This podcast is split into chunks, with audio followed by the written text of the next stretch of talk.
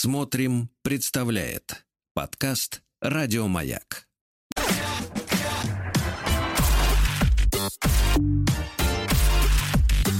Сергей Стилавин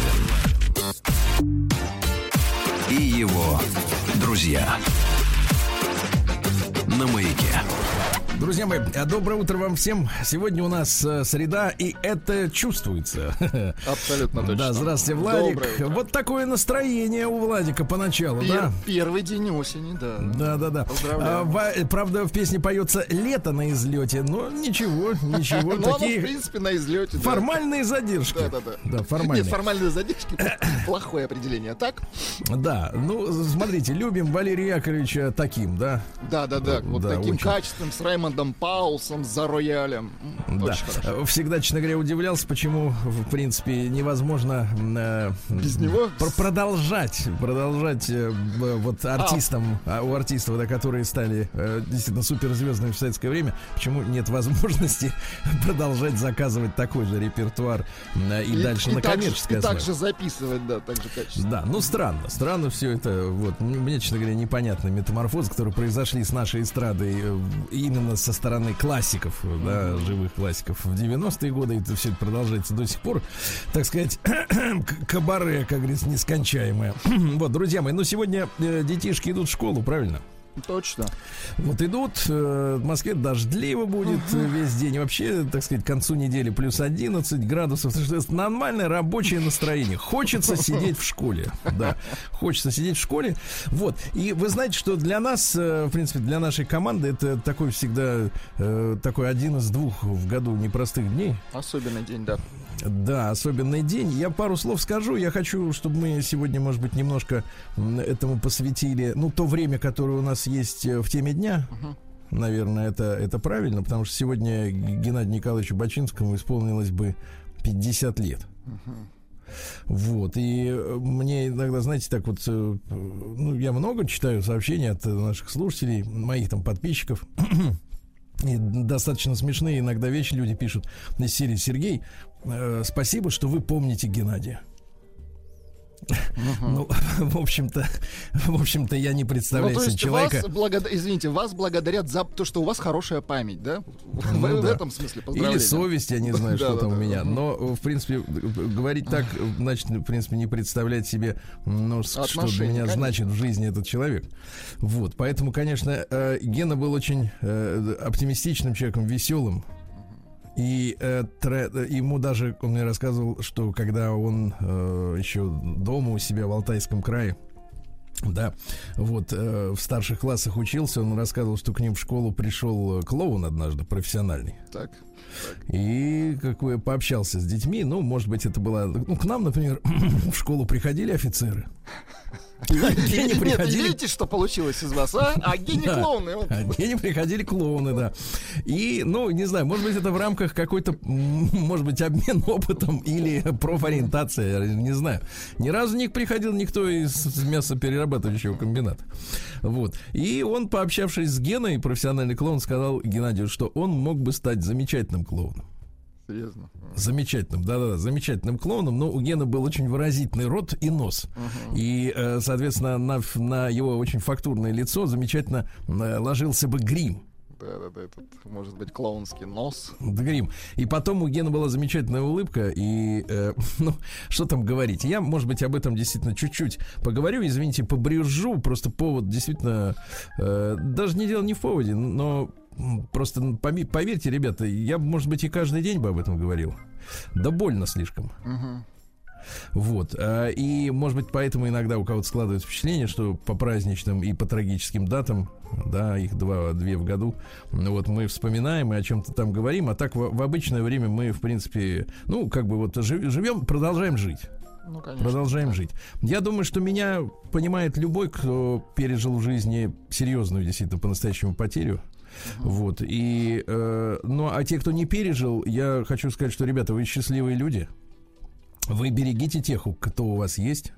Потому что если действительно рядом с вами оказался в жизни благодаря, не знаю, проведению, ну, атеисты скажут случайность, верующие скажут, что это Господи, Господь помог, да, вот и так далее. Версий много может быть разных, но когда в вашей жизни оказывается рядом настоящий человек, понимаете? Uh-huh непроходные персонажи, да, и какие-то люди, которых, в общем-то, иногда, так сказать, и, и даже, может быть, не, не помнишь, и когда день рождения твоего человека. Вот, да, проходные люди. Э, это, конечно, с этим жить-то легче, с одной стороны, правда? С одной стороны. Потому что так, когда теряешь проходного человека, в принципе, особо не паришься. Потому что особенно ничего в жизни в твоей и не меняется. Вот. То, через который, через какую трансформацию, знаете, сейчас модное слово, вот есть там этот э, Шваб на Западе. Он все там, книжку даже издал целую про глобальную трансформацию. Что, мол, всем нам надо измениться, мир поменять. Вот мой мир поменялся в 2008 году. Причем поменялся он полностью. Я понимаю, о чем говорю. Вот. А те, кто, ребята, ну вот, к счастью, я, я, я желаю людям добра, к счастью, не испытал вот э, такого вырывания из сердца, э, да, из, из жизни, из реальности э, настолько важного звена, вот, э, в общем-то, я считаю, что это счастливые люди, которых, может быть, и как бы высшие силы берегут от потрясений. Угу. Может быть, и так. Не всем дано, может быть, пройти это, через это них. пережить, конечно. Не все. Слушайте, Стасян пишет, а поставьте какой-нибудь кусочек голоса Гена. Просто есть 20-секундная такая смешная... Я кусочек? Даже, да, кусочек. Давайте 20-секундный кусочек. кусочек. Негры поют! Тра-татушки, тра-та-та. Негры поют. Тра-татушки, тра-та-та. Негры кстати, поют! Да, да. ну, кстати говоря, гению очень нравились негры. Ну, в хорошем смысле, музыка вы имеете в виду, конечно. Ну да, вот культура, движение, пластика. Он э, просто был, на самом деле, вот ведь Генович был мульти, так сказать, э, мультиподкованным мужчиной. Нет, мультикультурализм это другое. Нет, нет, не то. Вот, но Гена, Гена действительно, он э, профессионально разбирался в музыке и был таким музыкальным энциклопедистом, да. Любил разную музыку, да, это факт. Слушал все подряд, потому что считал, что плохой музыки не бывает. Если она вышла хоть на чем-то, значит, ну, заслуживает какого-то внимания. И вот э, негры действительно... Э, я надеюсь, что до сих пор, в принципе, можно это слово употреблять. Мы не скатились в этот идиотизм, вот, э, э, так сказать, западный, что это слово непри, неприятное. Но это, у нас никогда не было рабства чернокожего. Поэтому, собственно говоря, что тут расшаркиваться. Ну вот, и Гена действительно вот любил, он с уважением относился к искусству хип-хопа. В смысле, да, да. вот этого речитатива, да, произношения всяких слов. Uh-huh. Да, вот это все. Вот. Тем более, что у него, я говорю, был поклонски развитый речевой аппарат, понимаете, физически. Ему, так сказать, сама природа велела... У него были, можно сказать, негритянские губы, вот так. Если, извините. Я думал, вы скажете негритянские корни, я уже испугался. Нет, нет, ну Слушайте, корни но он нас... шикарно знал, да, английский, переводил все, кстати. Да, вот, но когда мы, мы же, вы знаете, да, мы сто да. лет назад, ну вот э, сто лет назад, это произошло, наверное, 90 шестом, может быть, или седьмом году. Страшно вспомнить, когда. Да, мы э, начали заниматься субтитрой. Это вот переводы песен на русский язык. Э, вот. И э, я помню один момент, значит, я говорю, слушайте, Геннадий, а давайте вот переведем ваши вот любимые негритянские песни. Так. Ну, потому что тогда повылезали Да, со да, всех да. сторон эти хип-хоперы. Особенно, знаете, когда вот идет, например, песня, вроде все нормально, а потом вместо проигрыша, ну, то есть вместо какой-то мелодии, да, оригинальной, звучит вот это. Да, вот это вот негритянцы там на- наговаривают. А он говорит, э, вы что, с ума сошли? Э, На меня посмотрел так строго. Я часто так говорил. Серьезно? Часто, ребята, да, часто так говорил. Вы что, с ума сошли? И я так, знаешь, себя так немножко отдергивал, думал... Подумал, «М, может, действительно я.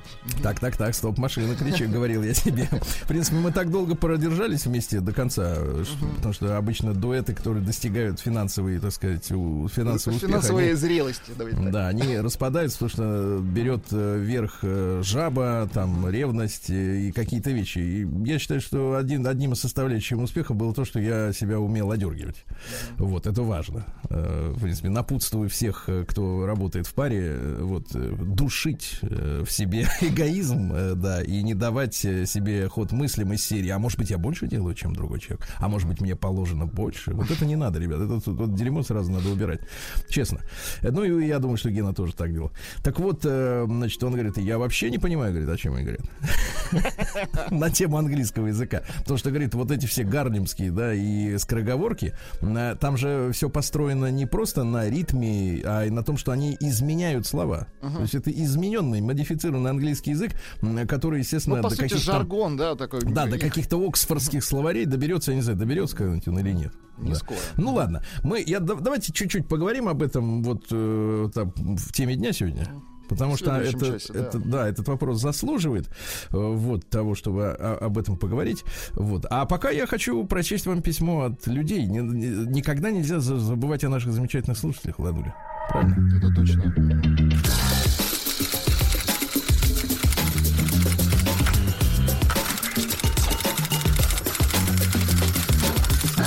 Приемная нос. Народный омбудсмен Сергунец. Ну, давайте начнем с хорошего.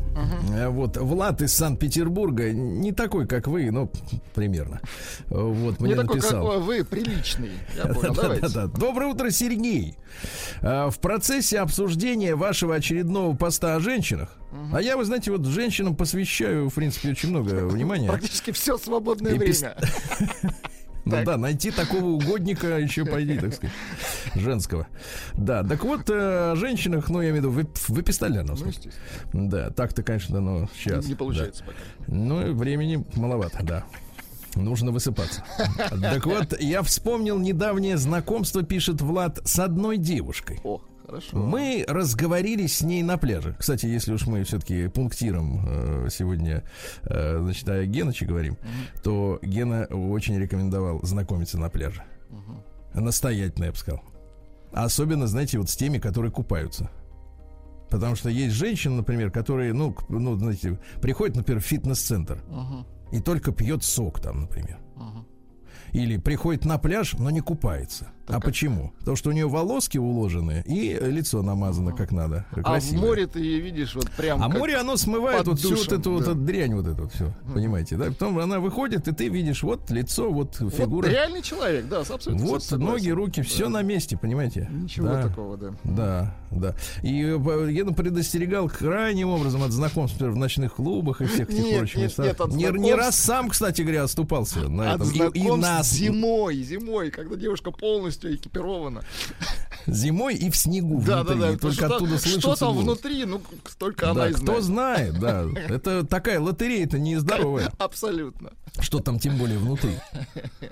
Гена, да, он напарывался пару раз на минное поле. Так вот, мы, э, я просто об этом говорю, потому что, ну, э, он живой человек. Я, знаете, вот конечно. иногда у нас принято бронзоветь, человека бронзовым делать после того, как он уйдет. Вот говорить, э, значит, ну, если бы я был таким формалистом, я говорил бы только одно. Геннадий был выдающимся христианином. Да, он был выдающимся христианином. Я об этом могу два часа вам рассказать.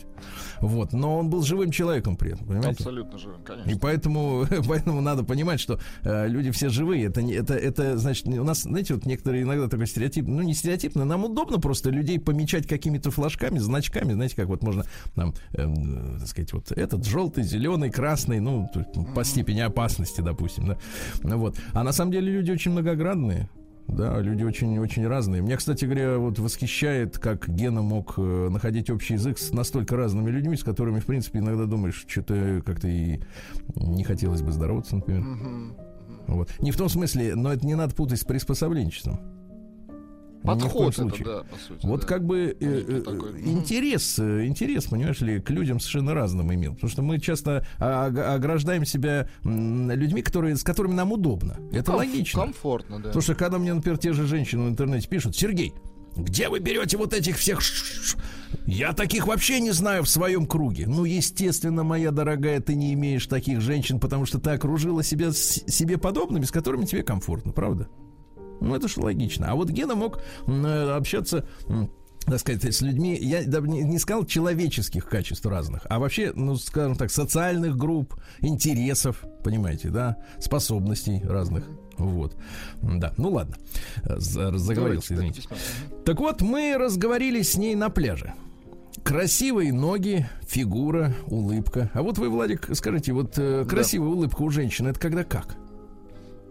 Не знаю, она какая-то искренняя, не, как, знаете, вот э, некрасивая улыбка, это американская улыбка, знаете, на камеру, типа, «Чиз». она такая а- адская улыбка, понимаете? Ну, то есть зубы Да, на месте. Да, да, да. То есть там нет, не то что зубы, там ты вы видите всю челюсть целиком, и вам становится страшно от этой улыбки. Да. Понимаете? А он как на Тут, приеме э, у врача. Улыбка на должна тем- быть какой-то вот, не знаю, нежной. Вот. На тему Не улыбки. адской. Да, да, да. Нет, на тему улыбки, значит, тут прислали ребята там, интересную заметку из какой-то социальной сети. Э, э, Но это, конечно, надо видеть, но вы, я надеюсь, представите и поймете. Значит, там мамочка поздравляет свою доченьку с, э, с этим самым. э, С С днем- 17 С днем рождения. Да. Вот. И там несколько фотографий расположено было этой женщины, э, девушки, которая, правда, выглядит на 27 где-то. Ну, это грим. Ну да, и у нее вот такое, знаешь, выражение лица называется это мукла, когда, знаешь, вот такое холодное, бесчувственное абсолютно, да, отрешенное, потому что женщинам кто-то какой-то идиот внушил, что мужчинам нравятся недоступные женщины, а недоступность, они не понимают, в чем она выражается. Действительно же, мужчинам не нравятся доступные женщины ту, которую вот берешь и как вот э, в щели этого приемника, э, так сказать, монет, э, значит, вот э, обращаешься к ее, как говорится, услугам. Да, а э, действительно доступные не нравятся, но это не значит, что нравятся недоступные. А недоступность они имитируют вот этим таким совершенно, значит, отсутствием мимических морщин, э, вернее, этих э, мимических движений на лице. Вот такое холодное выражение лица. такое вот. Легкая надутость. Такая вот женщина, женщина э, с острова Пасхи, Рапануя. Значит, вот такая вот лицо. И там штук 10 этих фотографий. И, и мамочка поздравляет. Доченька, как я люблю твою лучезарную улыбку. Потому что А она там- редкий гость. А там ни на одной фотографии нет ее, понимаешь? Ни на одной. Просто вот люди, э, что за вот, как, как обращаются с русским языком. Так вот, красивые ноги, фигуры, улыбки, улыбка. Я с ней заговорил про фитнес, про спорт. Она сначала увлеклась, сама, сама стала рассказывать про разные упражнения. Так. Но потом перевела разговор на то, как плохо жить в России. Включите музыку, им- Давайте. и- иллюстрирующую, вернее, имитирующую жизнь в России. Плохую жизнь, давайте. Да, давайте. Плохая жизнь. У Владика там специально треки все расписаны, ребята, вы Детка, а не вот думайте. это целая папка плохая жизнь. Плохая Да, жизнь, причем не знаешь, как из нее избавиться от этой папки. Не стирается никак. Так, давайте. Это я подпеваю. Чтобы А усилить я эффект. думал, что не вы. Да. Так вот. Э, Не очень. Ну, Значит, э, а, перевела разговор на то, как плохо жить в России и на деньги, что их очень не хватает. Я говорю, посмотри вокруг, такой, знаешь, наивный Бурадино. Посмотри вокруг, пляж, залив, прекрасный день, солнце, а ты говоришь о деньгах. Хорошо ему говорить-то в плавках, да? Она рассказала, что у нее кредит на машину. Есть мужик. Что, что за скрипы? От- Откуда плохая Она Это- давайте. Вот как вы родину свою иллюстрируете. А нет, я же женщину иллюстрирую. А, женщину, ну да, она, она где-то где-то в загробном царстве, да, без Так. света. Да. Она рассказала, что у нее кредит на машину, есть мужик, но она с ним не планирует серьезно.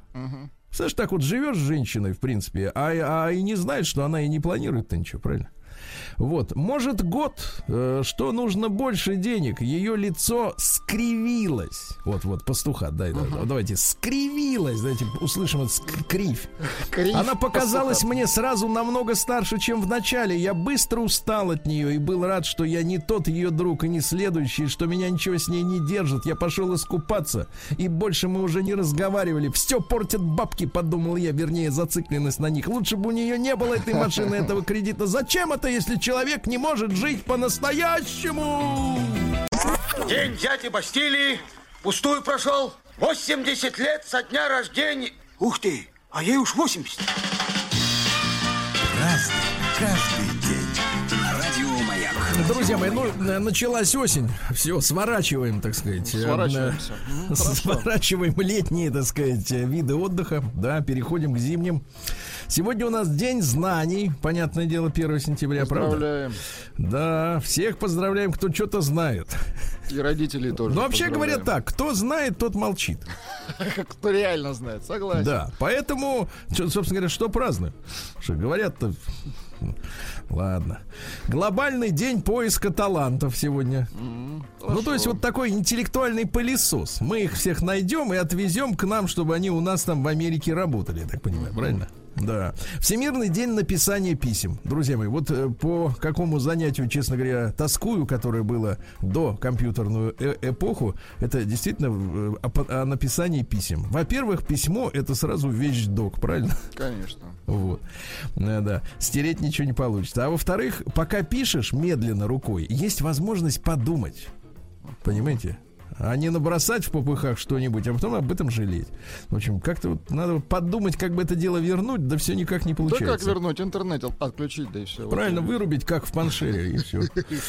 День первой э, женщины-телефонистки по имени Эмма Нат. Замечательно. Да. День гироса сегодня отмечается. Ну, это вот греческая, так сказать, лепеха, а внутри, ну, как, ша- как шаверма. Ну, да, вкусно, как шаурма. вкусно, да. Ну, Вот, все напихано, там зелень, сыр, все дела, да, соус. А Венецианский международный кинофестиваль сегодня открывается. Ну, нашли тоже время открывать в среду, да, кинофестиваль. Значит, какие фильмы в, на этой, так сказать, вот будут этом показаны году. площадке? Значит, смотрите, Педро наш, э, Альмадовар, представил новую работу. Ну, можете себе представить. Э, э, называется так «Параллельные матери». Параллельные. Очень хорошо. Ага, отлично, да. Дальше официальный конкурс. э, Фильм, в котором снялись э, Пенелопа Круз, кстати, она его Альмадовара сыграла, то есть работает много, и Антонио Бандерас. Официальный Старичок. конкурс наз- называется, да? Это сюжет э, такой: богатый бизнесмен нанимает известного режиссера, чтобы снять блокбастер. Ну, то есть выступает продюсером. Да. И, наконец, человеческая комедия. Это драма, основанная на романе Бальзака. Э, Среди актеров такие люди, как гражданин России Жерар Депардье. Класс. Ну, то есть как-то вот все более прилично, чем на остальных фестивалях. Там-то совсем вот с сюжетами плохо, да? Сегодня день японских дельфинов. Э, Ну, видимо, съедобных. Японцы Нет, они э, японские, они электронные, они напичканы электроникой. уже. День тофу, я знаю, вы любите Я тофу. обожаю да. День куриного мальчика. Знаете, что есть такое? Это Куриный мальчик. Это что такое? Это в Калифорнии стоит статуя Это, из подождите, пластика. куриный мальчик это петух. Нет, куриный мальчик это Петя. Петух это уже взрослый, это не мальчик.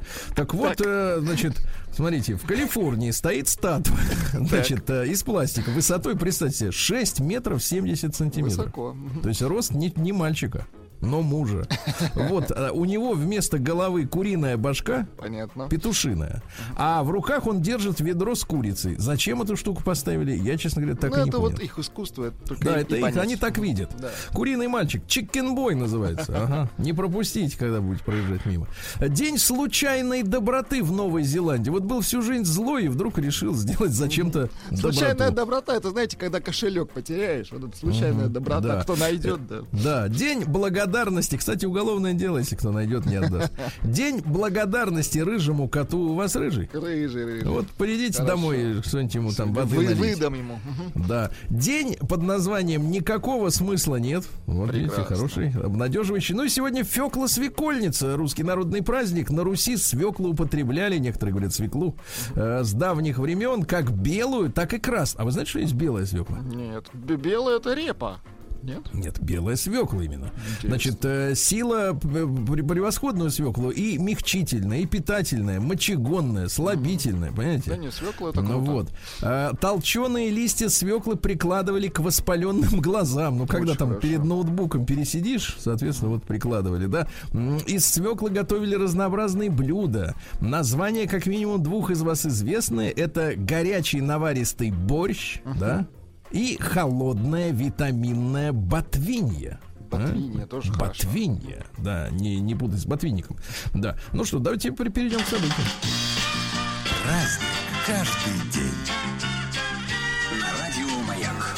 Так, ну что же, в 1492 году, когда Кристобаль Колон, он же Христофор Бонифач Колумб, открывал Америку, Так.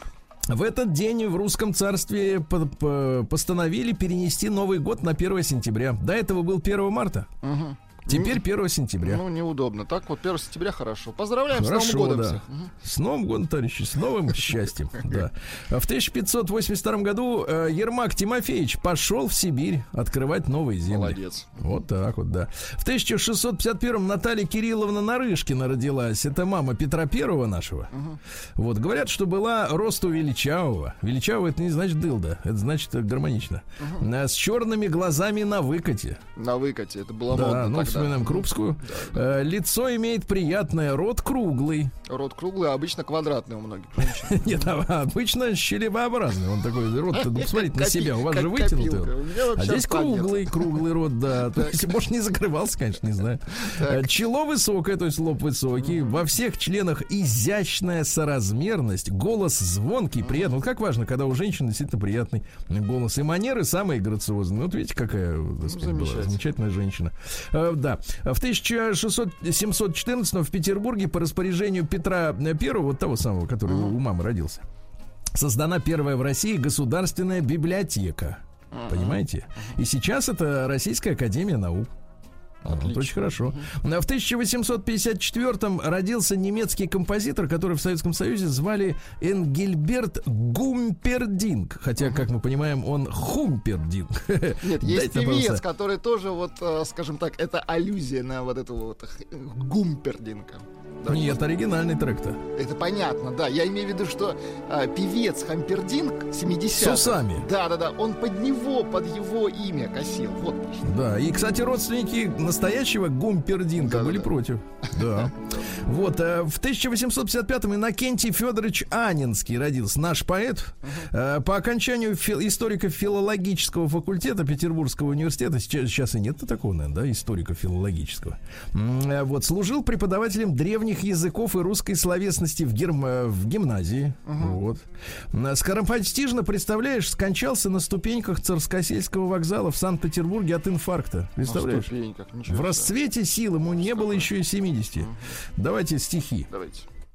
Еще не царствует река, но синий лед она уж топит. Еще не тают облака, но снежный кубок солнцем допит. Через притворенную дверь ты сердце шелестом тревожишь. Еще не любишь ты, но верь, не полюбить уже не сможешь. Ну, А? Красиво, да, красиво. Или Давайте. что счастье? Чат безумной речи? Не чат, а чад. То есть угар. А, Что счастье? Чат безумной речи. Одна минута на пути, где с поцелуем жадной встречи слилось неслышное «прости». Или оно в дожде осеннем, в возврате дня, в смыкании вешт, в благах, которых мы не ценим за неприглядность их одежд. Ты говоришь, вот счастье бьется к цветку прильнувшее крыло, но миг и ввысь оно взовьется невозвратимо и светло, а сердцу может быть милей высокомерие сознания, милее мука, если в ней есть тонкий яд воспоминания. Очень хорошо. Да. В 1860... Недурно. В 1864-м произведен первый пульмановский спальный вагон для железной дороги. Причем, что самое интересное, Владуля, э, компания Пульман, она же была, так сказать, передовиком об- обустройства, э, так сказать, э, торговли поездами. Она их в аренду сдавала, а не продавала целиком. Представляете? В аренду. День дяди Бастилии пустую прошел. 80 лет со дня рождения. Ух ты, а ей уж 80.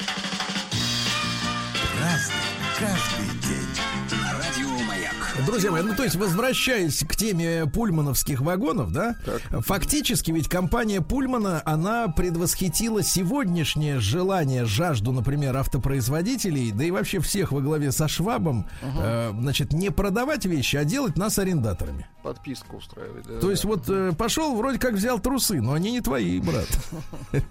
Перестанешь платить. но всегда новые. нет, ну вы сейчас слышали, да, сейчас, например, продают кондиционеры людям с подпиской. Ну, слышали, наверное, да, в рекламе. Продают кондиционеры с подпиской. То есть они тебе ставят кондиционер, сверлят дырку, там эти все шланги, провода все делают, да. А если перестанешь, я так понимаю, ежемесячный платеж делать, так он и, и не будет Вырубят. работать. Да, так вот Пульман придумал это. Там у них, кстати говоря, система кондиционирования была уже в 19 веке, представляете? Круто. Да-да-да, под крышей находилось оборудование, ну, несложное, но тем не менее. И самое интересное, что они до последнего не делали купе.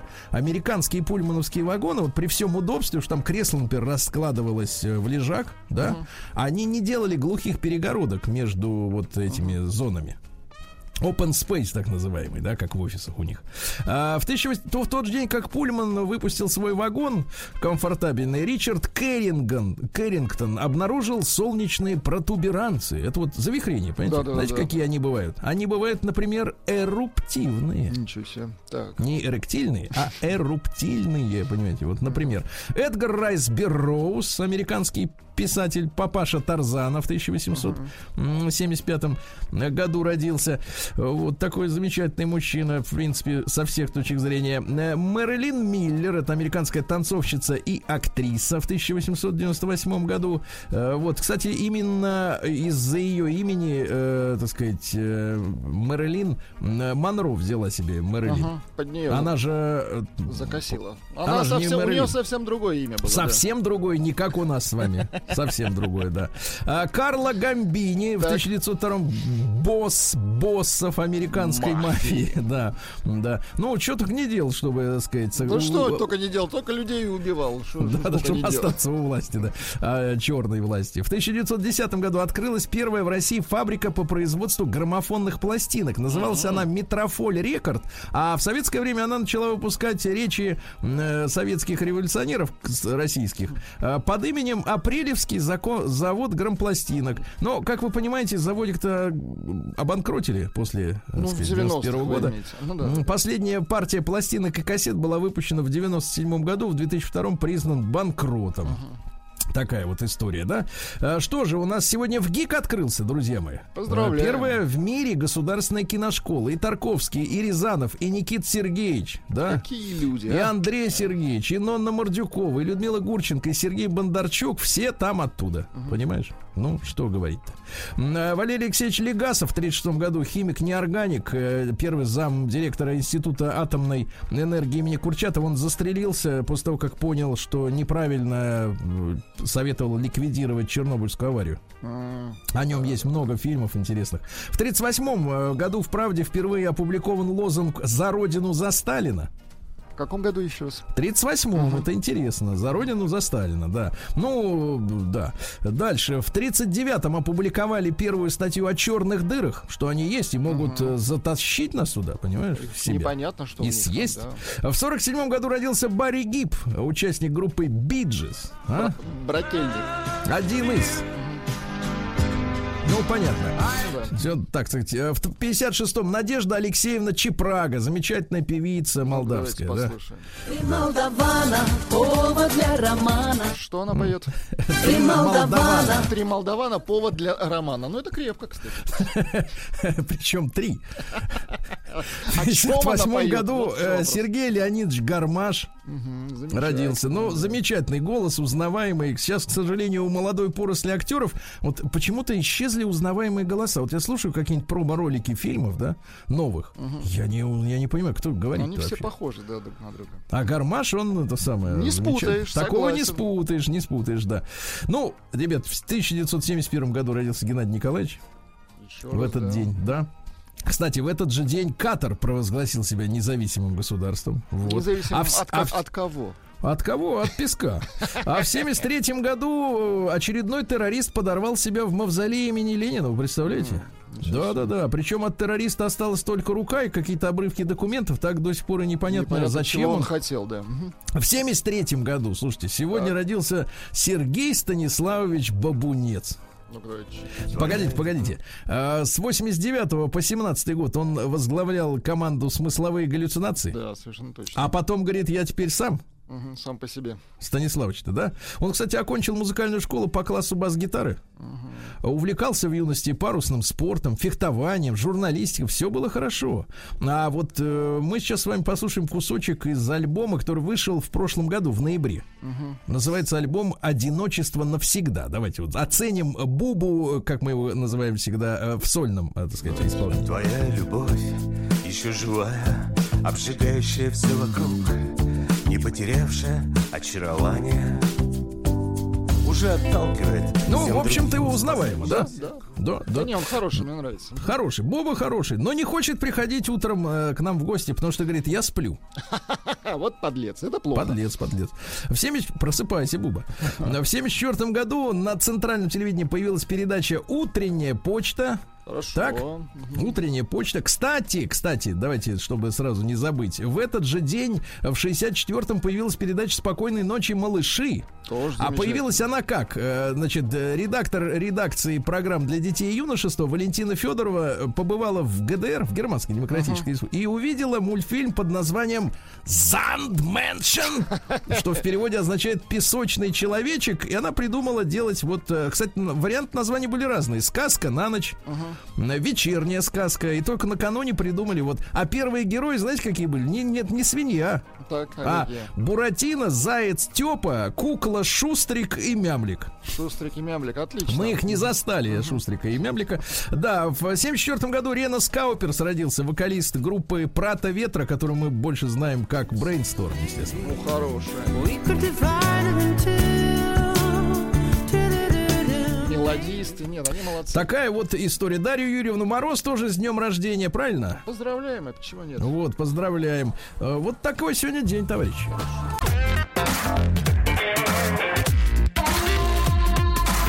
Сергей Стилавин и его друзья. На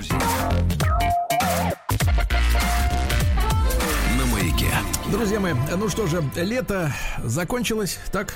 Ставим галочку, закончилось, так? В Москве сегодня э, плюс 18, э, ну, в принципе, ничего. Тепло, Но в гостях что? в Москве гастроли питерской погоды. Дождик будет весь день сегодня лить. А в Омске совершенно другой калинкор. Но Те же фактически плюс 17, но солнечно-облачно, хорошо. Сухо.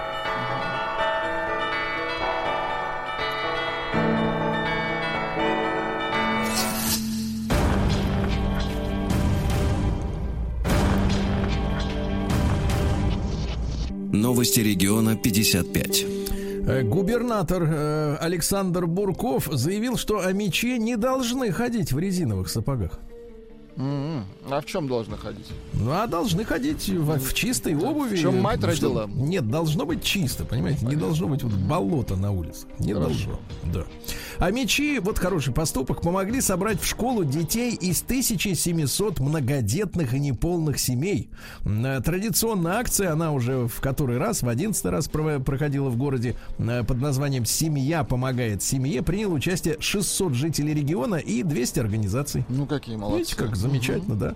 А омским десантникам бесплатно отремонтируют дороги.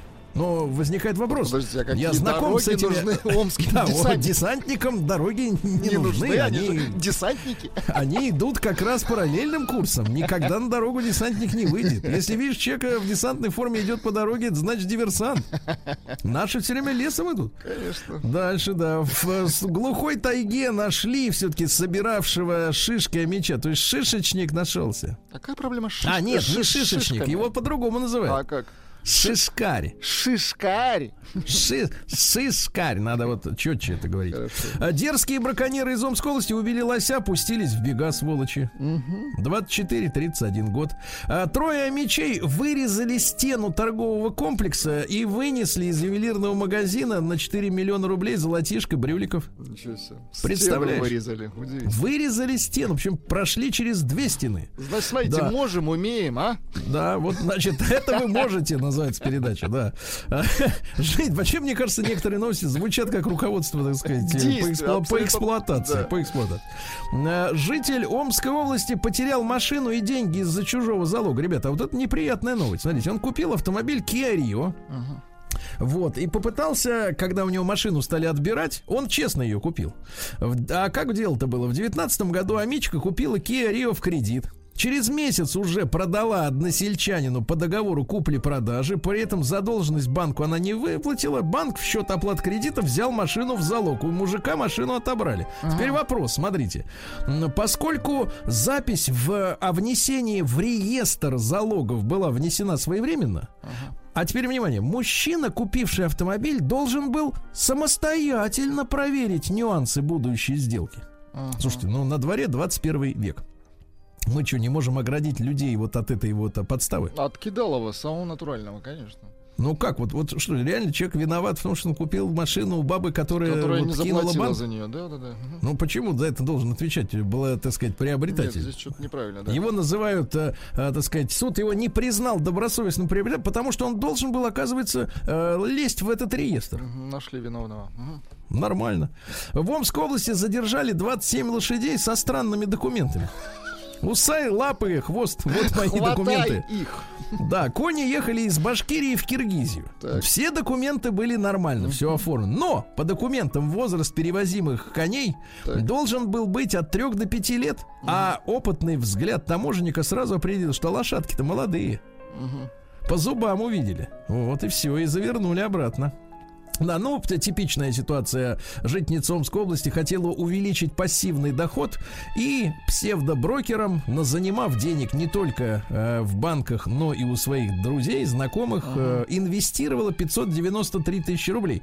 Э, Когда э, на платформе, имитирующей банковскую, так сказать, и фондовую деятельность, э, сумма увеличилась до 900 тысяч рублей, Так. она захотела деньги снять, но ей тут же начали звонить сотрудники других организаций, которые говорили, не надо, не снимайте, скоро еще подрастет, Еще несите будет». еще. Мгм. Тут она и почувствовала неладное, да. Ну и что еще интересного? В Омске ищут парня, который покупает продукты и пиво по чужой банковской карте. Просят звонить по телефону 793702 или просто 02. Друзья мои, если рядом с вами человек расплачивается чужой банковской картой, позвоните, пожалуйста. Хорошо. Правда, единственное, что как понять, что он Что это делает. чужая, да. Мгм. Ну и, наконец, омские чиновники ответят за провалившуюся около детского сада дорогу. Ответят? Эх, хоро- хорошо, ответят, да. Кому, кому, ответит? кому ответит? Да, я отвечу. Сергей Стилавин и его друзья.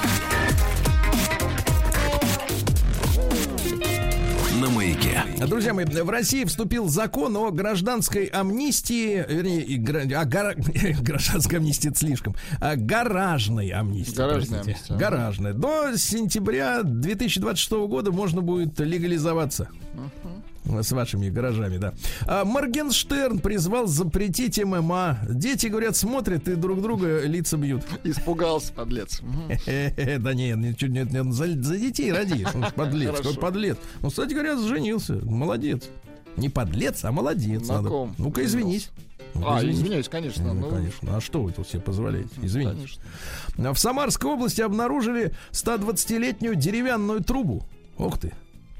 Здорово. Деревянная И труба. до сих пор течет там, да. А, названы ведущие российские актрисы в возрасте до 35 лет. Значит, на первом месте Любовь Аксенова. Мгм. Красивая. Красавица, согласен. И Александра Бортич. Тоже, знаешь, тоже- глаз огонь. Тоже ничего, как вы выражаетесь. Вот, а Светлана Ходченкова не вошла. Ну, Ну да. Не, ну Да, есть же, Ольга, молодые Ольга есть. Бузова заявила, что А тратит вот каждый Ольга месяц. Бузова, кстати. Не вошла. Она певица. Ольга Бузова рассказала, сколько тратит каждый месяц. Минимум 5 миллионов рублей. В месяц. Так поделите на 30 дней, сколько в Ой, день? тяжело. Ой, тяжело. 500 тысяч в 3 дня, значит, где-то 150-170 в день. Сумеете, Ну-ка, справитесь с ну-ка, таким бюджетом? Ну-ка. Конечно, нет. Подождите. Нет? Слабак. Актер э, наш дорогой Владимир Матвеев э, предположил, что Бузова развалит тру- труп МХАТа. Ну, Ну, предположил. ну. Предположил, но Что совсем по- не так. что на самом-то деле будет, Да, неизвестно. товарищи, вот очень интересное заявление сделала вдова замечательного режиссера нашего любимого Алексея Балабанова. Она заявила, дальше я цитирую, что муж умер от трезвости. От трезвости. А, смотрю, вы замолчали. Да-да-да. Так вот, от трезвого образа жизни. Э, Дело в том, что вот пояснила э, Надежда Васильева, художница, да, она была супругой э, Алексея Балабанова, что сердечная мышца изнашивается, и нужно ее поддерживать лекарствами или небольшим количеством алкоголя, Это понимаете? точно, да. Кстати, а нам же советуют э, бокал в день. Кстати, Ну, кто сердца. советует? Кто? Надо Врачи. проверить, пьет ли он сам бокал, или, или, или не может остановиться дальше. Пока мы проверять будем. Да, да, надо проверить, и жизнь пройдет, понятно. А Моргенштерн заявил о планах Опять? стать президентом России. Что такое, а? Что такое? Кстати, кстати, билеты на свадьбу продавались по 50 тысяч рублей. А что за девица, вы не знаете? Очень хорошая. Хорошая. Красавица. Очень хорошая. Поверьте. Запущены съемки сериала о романтических отношениях Карла Лагерфельда. Сериал называется Кайзер Карл. То есть король Карл. Надо смотреть. я думаю, А в сериале будет показано стремление Лагерфельда стать преемником Коко Шанель, как он боролся с Ив Сен-Лораном. Вот, э, шестисерийный сериал. Ну, Вся ждем, когда... будет. Да, Хорошо. Гамон, Гамон снимает. Ну, студия нормально. А, стало известно, кто из россиян чаще всего покупает страхование жизни. Это ипотечники, но их вынуждает это делать. И те, кто боится последствий ковида. Очень много покупают страховок, да. А стало известно, в каких городах в России больше всего довольны жизнью. Смотрите-ка. Санкт-Петербург на первом месте. Санкт-Петербург. Ну, извините, выходишь на улицу, а тут кони А стоят там эти музей. Выходишь на улицу, а там музей. А ты уже в музее. Да, Естественно, очень круто. удовольствие. В Мурманске Удивительно. на втором месте. Москва на третьем, Петрозаводск, Карелия на четвертом. Вот видите, как замечательно. Да. Дальше продолжается скандал между теннисистом Энди Марреем и э, гре- греком Стефаносом Циципасом а, который постоянно между вот э, сетами, или как там у них называются эти партиями, э, ходит в туалет переодеваться. Э, так вот, говорит, Марой говорит, э, Безос в два раза быстрее слетал в космос, чем Циципас в туалет сходил. Да. Ну, продолжает друг друга укалывать. А стало известно, где в России соблюдают самый строгий дресс-код. Ну-ка. Тюменская область, друзья мои, самый Молодцы. строгий. Там женщины все, мужчины. Никакого камуфляжа, да. Наоми Кэмпбелл рассказала, что пожертвовала личной жизнью ради карьеры. Она, кстати, недавно рассталась э, с 28-летним э, Лаймом Пейном. Я Видел фотографии, он такой, э, как говорится, э, Светленький, ну, вроде- темненький. Светленький, вроде вас. Но она такая, она такая кровь с молоком. То есть, э, да. Э, Так вот, э, главное, говорит, жертва это попытка найти родную душу, которая будет тебя понимать. И никак не найти, вы представляете? В России а вот хорошая новость. Да, а вот хорошая новость. Мошенников и мелких хулиганов э, заставят косить в Подмосковье борщевик.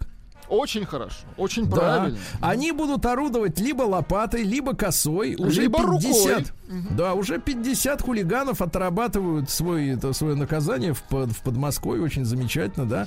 Вот, ну и что еще? Пару сообщений. В России, так сказать, э, так сказать, сейчас, сейчас, минуточку. А, вот, на Дальнем Востоке, в России, да, появится первый город-миллионник. Он будет построен на базе Владивостока. Планируют соединить Вла- Владивосток и город Артем. Хорошо. Он неподалеку, да? Ну и, наконец, можно обменять мусор на билеты в театр или на концерт. Много Друзья ли мои. мусора нужно, чтобы... Смотрите, да, вот, пожалуйста, можно обменять. Сколько мусора? Э, значит, 2 килограмма, друзья мои, 2 килограмма надо будет сдать мусора в специальные приемные пункты. Два килограмма вольфрама или какого мусора-то? Ну, пластика. А, пластик. Пластика. И можно будет посмотреть концерт, например, танцев минус. Ну, как вы думаете, справедливый обмен? Ну, Два это не нам килограмма. решам, э, решать, вы знаете. Ну, почему же? Мы же нам решать, да. Ну и наконец, ну и все, давайте перейдем к науке. Да. Справедливый ли обмен, а? Поставил. Наука и жизнь. Да. А, ученые, орнитологи научили соек обижаться. Хорошо. Да, ученые играли в- с сойками в наперстке. Слушайте, а ведь они за это деньги получают. Да, и когда сойка не находила под стаканчиком тот же тот корм, ради которого она вписалась в игру, она обижалась, и отворачивалась. Да, вот и вот исследование вышло.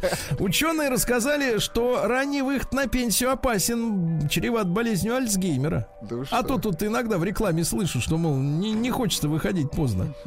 А вот смотрите, Просто установили... боятся не успеть некоторые, а видите, Американцы опасно, установили, смотрите. опасно выходить Да, те, кто прекратил работать до 67 лет, Да, да, да. они на треть э, больше сталкиваются с Альцгеймером, Это чем как нельзя резко бросать пить и резко выходить на пенсию. Вот вообще резко что-то это делать. делать, бросать У нельзя. нас в школе так и говорили, вот предвидя эти проблемы. Ты чё, резкий? Вот такая была у нас история, да.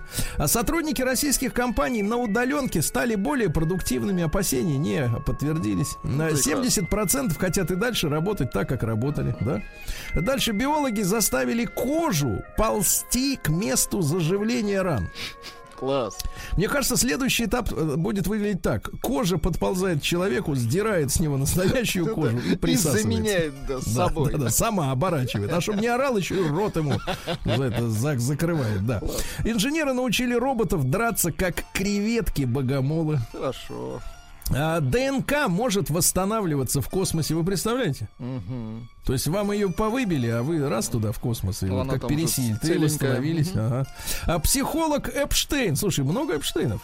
Смотрите, того в тюрьме повесили, да, Конечно, который талант- педофил. А талантливый. это вот другой. Так. Э, Психолог Эпштейн рассказал о способностях мозга человека при передавать сигналы из параллельных миров. Вы представляете? Ничего себе. Психолог Круто. придерживается теории, которая сейчас становится популярной в рамках постматериалистической психологии. Так вот, согласно этой теории, человеческий мозг это не вычислительная машина, как вот нам пытаются учителя математики внушить, а преобразователь сигналов из параллельной вселенной, понимаете? Круто. Да, да. Ну и еще парочку. А, Газировку назвали главной причиной хронических воспалений. Понимаете, Вообще да? зло Ну, газировка, согласен. Неумеренное потребление, естественно. Ученые рассказали о пользе грецких орехов для здоровья. Если каждый день есть грецкие орехи, правда, не указано Давайте сколько. их правильно называть не грецких, а греческих. Да, вот, то тогда все будет с кровушкой нормально. Хорошо. Да. Ну и наконец, что? Телеграм скачали более миллиарда раз.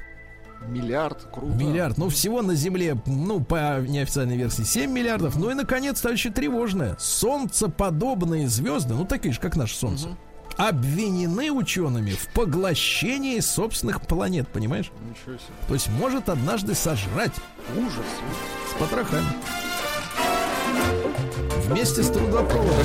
Новости капитализма. Да, ну слушайте, хорошие новости. Я даже не ожидал, что такое возможно. Американский суд, Верховный суд, правда, только пока Вирджинии, не, не высшей инстанции, запретил отстранять от работы учителя, Так. который отказался называть трансгендеров их предпоч- предпочтительными местоимениями. Ну, знаешь, они там напридумывали себе, что, например, человек хочет, чтобы его называли они. Ну или там Болт 28, например. Ну, как- Нет, ну это не местоимение. Нет, именно о местоимении речь, речь идет. Отказался, хотели уволить, а суд заступился. Слушайте, ну может быть э, происходит все-таки возврат к логике какой-то, да? Дальше посочувствуем Бритни Спирс. Папаша требует у доченьки 2 миллиона отступных. Иначе, говорит, не слезу с живой. Слушайте, спасать ее надо. Да. Де- девушку теряем. Уже, Спасать, же- уже спасать. не девушку, женщину. Да, уже скоро, да. Байден заявил, что эра попыток перестроить другие страны завершилась. Э, Как хочется, чтобы это было правдивым заявлением.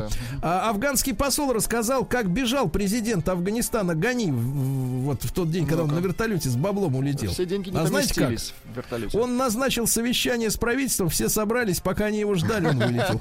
Слушайте, он смышленый, хороший. Жулик, да? Жулик. А британка перепутала тест на коронавирус э, с тестом на беременность. Понимаю. Ну, а что дело такое, правильно? Королева Дании э, станет художником-постановщиком фильма фэнтези. Ну, вот, наконец-то и делом займется, да? Вот. В Австралии хотят выделить деньги, серьезные причем деньги, на защиту психики школьников от экологических активистов. Слушайте, вот, по-моему, дело сдвинулось с мертвой точки. Так вот, хотят... эм, в каждую школу направить консультанта-психолога, которые будут бороться с тревожными настроениями у школьников, которые страдают под натиском паникеров климатических активистов. Понимаете? Да. Ну и еще, что у нас интересно, э, в Голландии Скотт прожил в заперти 52 дня, питаясь только бумагой, Владик. Так что если что, Не так не пропадет. бог. И, наконец, страшная новость. Давайте, Давайте. Тысячи гигантских, размером до 10 сантиметров в длину, то есть с ладонь человека. Тысячи гигантских сексуально возбужденных пауков вторглись в жилище великобританцев. О, боже. Тысячи. Тысячи тысяч. А, а вот тысячи первый. Да класс. Да, конечно. Россия криминальная. Чудовищное преступление. В Биробиджане пожилую женщину при помощи гипноза заставили продать самогон. Отвратительно. Причем по бросовой цене, как вы понимаете. В противном случае скандала бы не было. В. Крыму голая туристка напала на полицейских. Вы представляете? Да, голая из Москвы. Это Остановили такое машину. насилие, извините. Да, да, установили машину, а там голая. Представляешь, ужас. Детский омбудсмен возмутился выступлением юных десантников в Ярославле. На сцене выступал детский военно-патриотический клуб. Юные ребята, демонстрируя свои прекрасные военно-спортивные умения, разбили большой белый кирпич. На котором было написано пожелание смерти э, садомитам в матерной форме. Тертые калачи. Тертые кирпичи, колотые. Да, молодцы. тертые калачи. А Пишут, что молодцы тысяч- омбудсмены. тысяча пауков это примерно пол ведра. Вот, Да Знающие по люди. 10 сантиметров размером, ребят. Тогда ведро. Да. Э, Ну что дальше? Э, Сервис карше- каршеринга установил, что в Москве испорчено солидолом. Я только не понимаю, зачем они пишут о том, что портить их надо солидолом. А, Значит, 800 электросамокатов. Представляете? Испорчено. Причем уже выяснено, что злоумышленники действовали втроем. Движение Да, да, да. антисамокатчики, короче. Может, кого-то сбили, и они, Ну, возможно, сказать, да, такая расплата. мстя. Да, ну и давайте три самых таких ужасных Давайте. сообщения. Во-первых, москвич э, получил э, удар в челюсть в ночном клубе. Так. Всю ночь танцевал, а когда пришел домой э, перекусить, понял, что челюсть сломана. Ужас какой. Так. Да. Ну дальше. В Новокузнецке пьяная женщина открыла стрельбу посреди детской площадки. Отвратительно. Ну и, наконец, э, вот давайте вспомним братьев-гладиаторов. Давайте. В Петербургская полиция рассказала, как в кафе на Косыгина посетители дрались на ножах и вилках. Вот вы как вы думаете, в драке у кого больше шансов? У кого, у кого нож или У вилка? кого крышка Я от на вилку ставлю. У кого крышка от кастрюли. Сергей Стилавин его друзья маяке. Друзья мои, да, доброе утро вам всем. Э, Поздравляем э, школьничков и студентов с началом учебного года. Да. Ну, говорят, что на торжественные мероприятия там э, вузовских э, обитателей пригласят только завтра, а только первокурсники придут. Лично, да. Ну и нормально и хорошо, сразу к делу приступят, да. Вот. Э, С началом осени вас поздравляем всех. э, Вот в Москве как раз дождливо, чтобы не расслаблялись. Вот, ребят, ну я обещал сегодня по утру, что вот эту нашу сегодняшнюю, э, вот этот момент в нашем эфире, который у нас с вами есть, а, я бы хотел посвятить его э, человеку, к- которому, в общем-то, в принципе, в своей жизни очень многому обязан. Потому что сегодня исполнилось бы э, 50 лет Геннадию Николаевичу Бачинскому. И мы, уже немножко с Владулей поговорили, да, об этом с утра. Но, наверное, хотел сказать какие-то важные, знаете, слова, не превращаясь э, в такого, знаете ли, депрессивного какого-то э, вот вещателя абсолютно, потому что э, Гена был очень жизнерадостным человеком, оптимистичным человеком. И вы знаете, за эти годы, вот, что его нет с нами, а в это трудно поверить, но уже 13 лет, да, вот. Бежит, конечно, да. А, это больше, чем мы вместе проработали на радио. Вот, э, вот, вы знаете, э, э, много было сказано просто уже, да, и, и, и в те годы, когда было совсем не- невыносимо, и потом, когда боль там притупилась, и, и надо было жить дальше, как-то идти куда-то вперед. Вот есть у нас там люди, которые говорят, надо все время двигаться вперед. Не из-за этого, да, чтобы вытащить себя из болота э, такого депрессии, упадничества. И вы знаете, конечно, конечно, есть много таких э, вещей, которые, ну, в принципе, я мог бы вам рассказать, Но рассказывать их нельзя. но рассказывать их нельзя по, по- по разным причинам. Некоторые из них, ну, они являются, скажем так, историями, которые рассказывают обычно в мужских компаниях. Личными историями, да. Другие, я все-таки с уважением отношусь э, к Гениным детям. К близким людям, да, которые, ну, может быть, э, так сказать, они, ну, скажем так, истории, которые э, были давно, но все равно они такой носят не семейный характер, скажем так, да, то, что, так сказать, все мы были э, молодыми, и, э, в общем-то, я думаю, что каждому мужчине есть что, есть что вспомнить, но, но, в принципе, иногда это не хочется никому больше рассказывать, потому что это очень интимные какие-то вещи, да. Я вот что хотел вам сегодня, может быть, одну я вам все-таки расскажу которая, Очень- очень хорошо. носит скорее юмористический характер, чем э, интимный. Вот. А этой истории в этом году, наверное, вот в эти дни исполняется уже, наверное, лет 20. Так что никого особенно я не задену этой, этими воспоминаниями. Но знаете, я, я могу сказать следующее. Э, э, Для меня Гена, я в этом признавался и хочу еще раз в этом признаться, э, был человеком, который, наверное, сильнее всего повлиял на меня как на человека. А, Это не значит, что там э, у меня не было близких, родных, вот людей, которые, там сказать, меня любили, лю- любили и, так сказать, воспитывали на свой манер, правда. вот. Но вот именно в плане человеческом, да, и в плане отношения, наверное, к жизни. Я, знаете, вот сегодня утром заваривал себе чай. Я пью чай с ромашкой. Очень хорошо. Это сейчас модно. В принципе, всегда было модно, да, но люблю а это дело. сейчас особенно, да. Хорошо, как говорится, оттягивает. Хорошо пробирает. Да-да-да. Ромашка наша все. Правда, недавно прочел про фильтр пакет, что там пластик. Вот как-то не начал беспокоиться, да. А где взять ромашку без фильтр пакет? Наверное, тоже придется искать. Ну ладно. И вы знаете, я, я так подумал о том, что э, Гена, Гена был человеком, который, ну, скажем так, знаете, сейчас есть такое выражение, оно мне очень не нравится. Человек, который умеет дружить с людьми.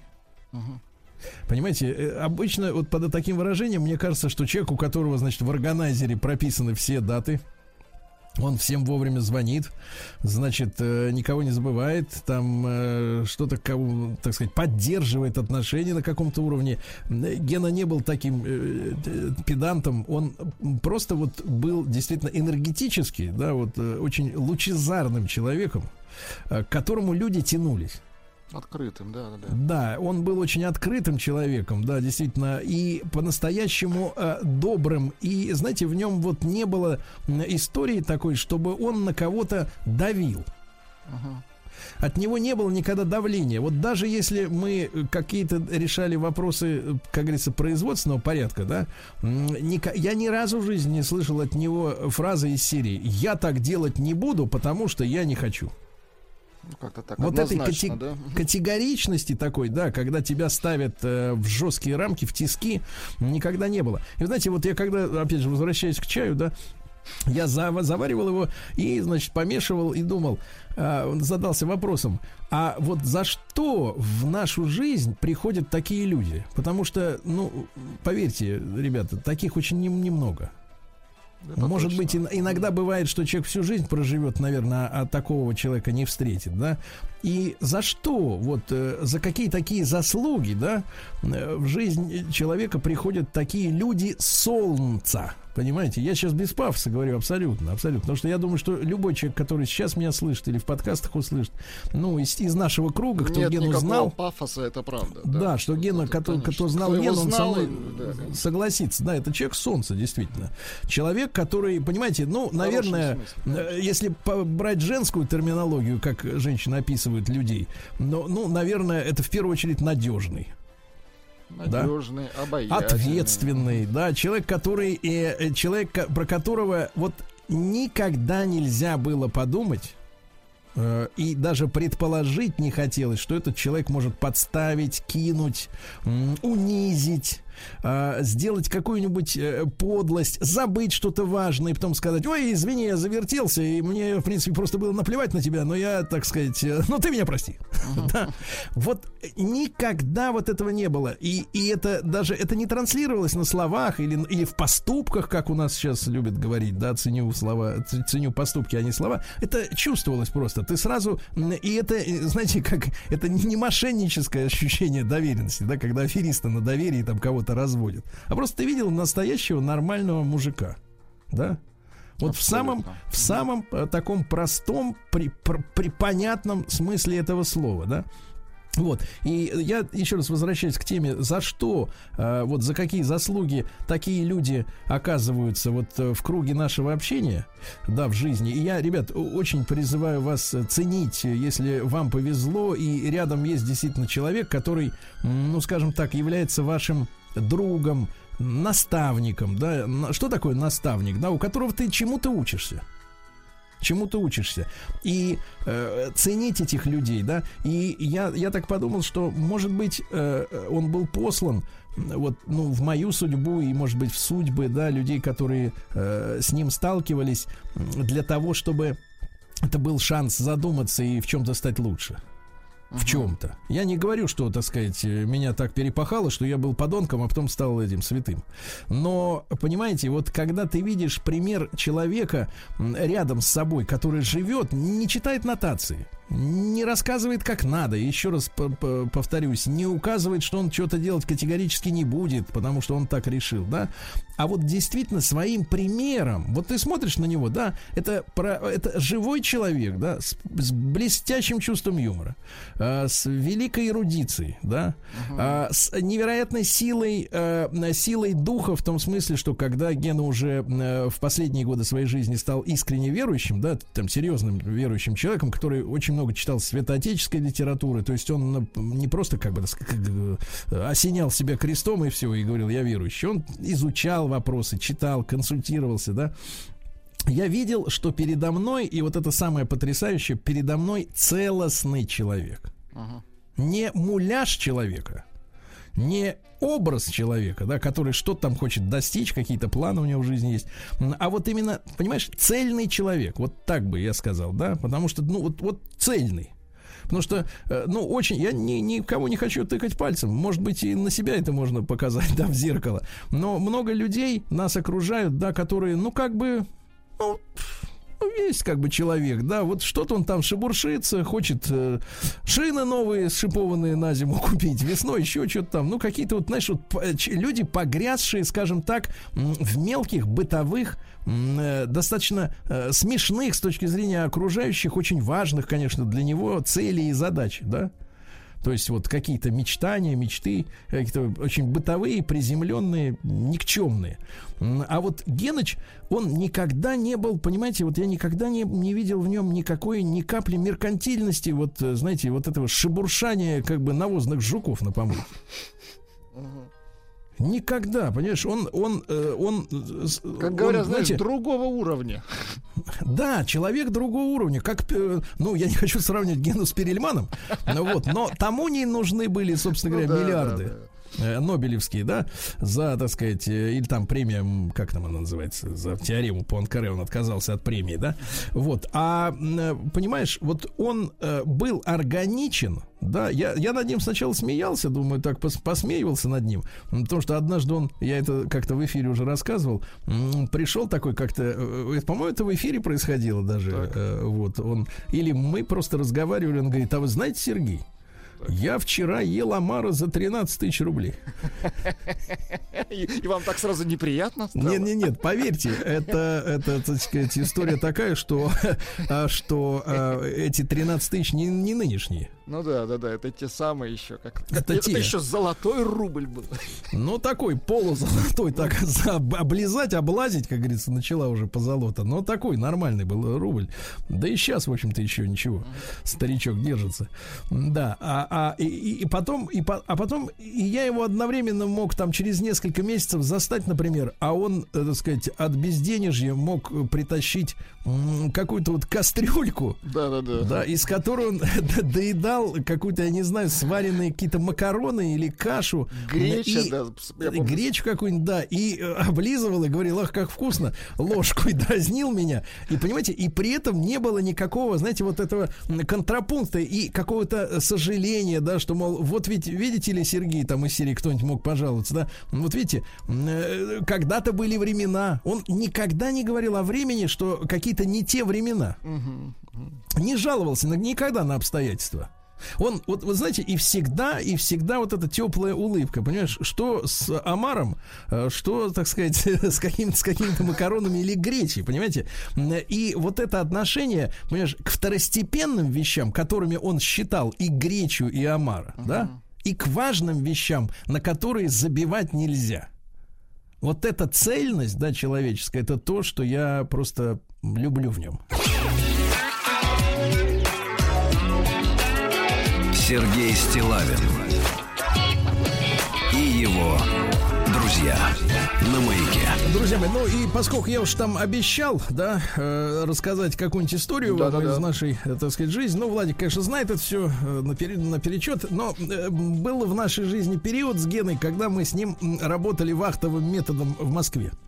Да-да-да. То есть э, москвичи хапнули нашу станцию э, вот в Питере, и нам пришлось искать работу, э, значит, уже на федеральном, на федеральных каналах, потому что слушателей было много по всей стране, и замыкаться там на локальном уровне, да, но это было как бы ну, неправильное решение.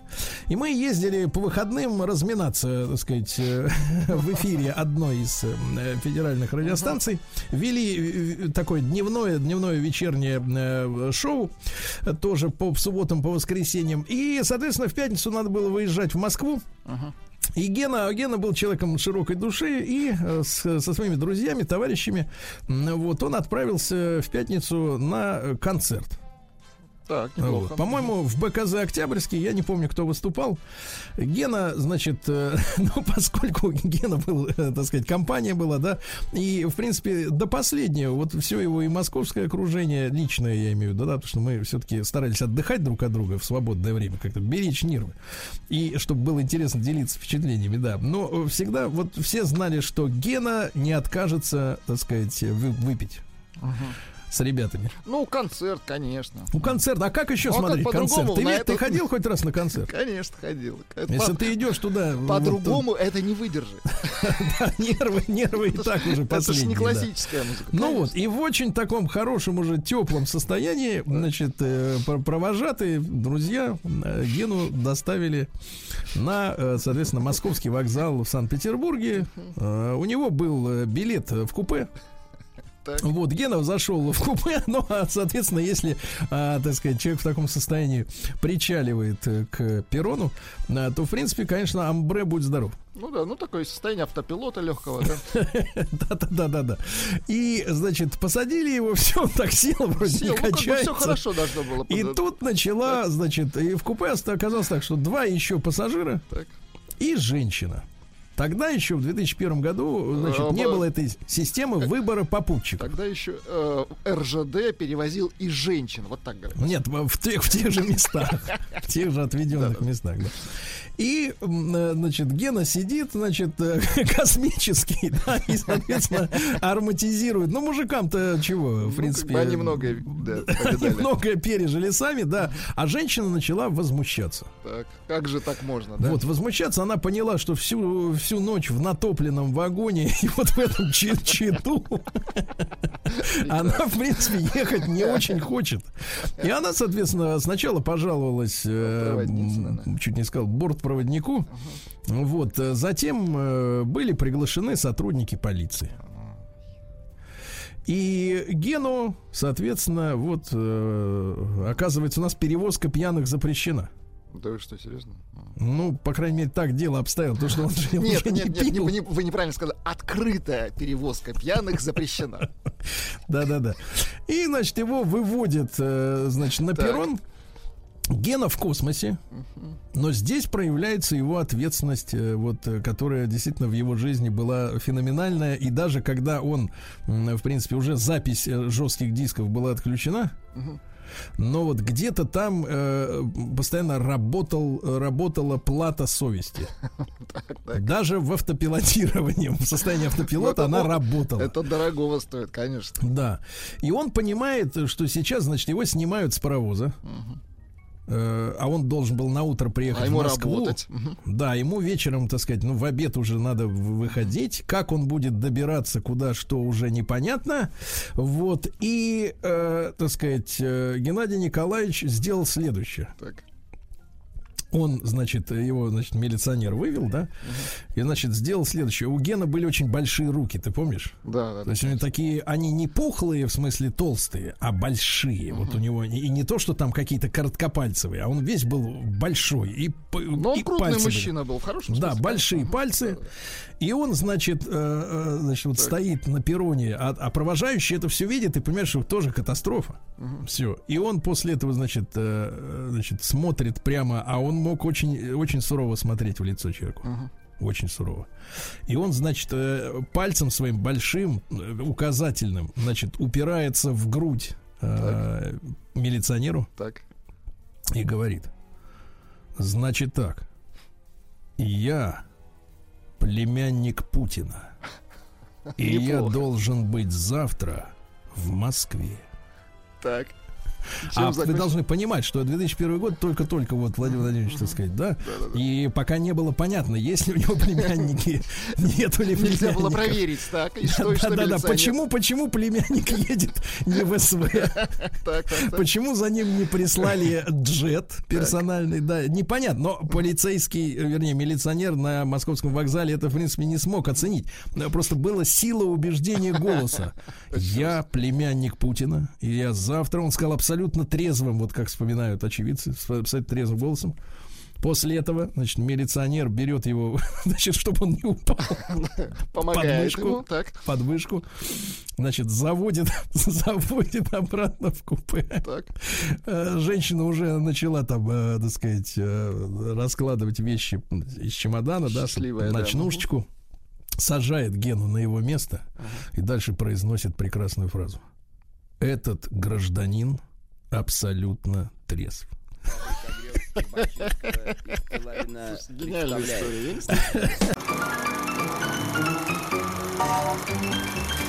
Фильмы, изменившие историю кино. Друзья мои, а ну что же, э, продолжается наша э, программа утренняя и наш э, цикл фильмы, изменившие историю кино. Я, как всегда, рад приветствовать Олега Грознова, киноведа, историка искусства, лектора Level One и научного сотрудника библиотеки имени Тургенева. Олег, доброе дождливое утро вам. Да. Здравствуйте. Вот, и сегодня у нас, э, ну давайте скажем так, один из любимых фильмов нашего звукорежиссера. Так. Это э, Федерико Феллини «Сладкая жизнь». Но не только он. Олег Грознов э, хочет, э, ну, столкнуть лбами, возможно, а возможно нет, найти взаимосвязь между э, филиниевской сладкой жизнью с блистательным Марчелло Мастрояни в главной роли, да, и с фильмом 2013 года «Великой красотой э, Соррентино». А, Олег, я вот тут, как так сказать, э, готовясь к нашему с вами разговору, ну, сначала как-то задался целью примитивизировать э, сюжет сладкой жизни для тех, э, у кого, может быть, не дошли глаза еще до этой картины, да? Э, В принципе, э, по- так сказать, в фильме описана жизнь э, блудника. И вы знаете, я пришел к такому, может быть, в- такому парадоксальному, может быть, вы, выводу, что э, фильм «Сладкая жизнь Феллини» м, это на западный капиталистический манер аналог нашего фильма «Афоня». Только более эстетский вариант, да. Э, ну, Да. как эстетский, не- не- назвать Афоню не эстетским невозможно, Он если мы вообще, понимаем, что описана действительность совершенно другого порядка, да, социалистическая. Вот, Олег, э, вы вот с таким, ну, я, конечно, шучу, юмори- иронизирую, но, тем не менее, в каждой иронии есть э, шутки, доля шутки. Э, Как вам кажется, уместно сравнить Афоню и сладкую жизнь? Э, Мне кажется, что это прекрасное сравнение. Обидно, что оно не пришло в голову мне. А, Завидую вам. А действительно, это картины о людях, которые не смогли достойно э, себя показать, которые не смогли встать на достойный путь. Их можно по-разному называть, блудниками, как угодно еще. Но самое главное, что э, есть у человека, как это принято думать, какая-то цель в жизни, или, как сказал бы Станиславский, сфера-задача, какая-то цель светлая, ясная. Вот, например, герой э, Мастрояни, его тоже зовут Марчелло в фильме, хочет быть писателем, но сладкая жизнь его поглощает. И ведь Афоня тоже изначально изначально парень неплохой, а, возможно, даже рукастый, но как-то вот э, лень ему э, себя проявлять как следует. Поэтому он тонет Но- в своей сладкой спиртовой жизни. Олег, ну вот, ну вот смотрите, ну, я думаю, что просек это послаще будет, чем то, на что Афоня Да. подсел, да. Но, Олег, вот э, вопрос в том, э, э, в чем мы на кого все-таки возвращаясь, да, к Филини, на кого автор возлагает, с вашей точки зрения, ответственность за то, что Марчелло вот вот так вот он вот не расцвел, а наоборот за- подзагнивает, как говорится. Мне кажется, что он эту ответственность все-таки, как настоящий художник, возлагает прежде всего на Марчелло, то есть на главного героя. Всегда виноват герой, будь то Эдип э, или кто угодно еще, Раскольников, например. Но при этом, конечно же, какую-то долю ответственности несут обстоятельства. Э, У Раскольникова это Петербург, который так Достоевским описан смачно, а у Филини это вот те самые обстоятельства сладкой жизни, это та самая римская среда, интеллигентская, богемная, аристократическая, которая может воздействовать только и исключительно разлагающая. А, э, Олег, но м, насколько сейчас вот этот, э, эти э, сказать, процессы актуальны для нас? Или мы как бы перешагнули, с вашей точки зрения, в какую-то следующую, пробили днище и куда-то еще дальше проскочили? Или вот это все-таки сюжет сладкой жизни актуален до, до сих пор?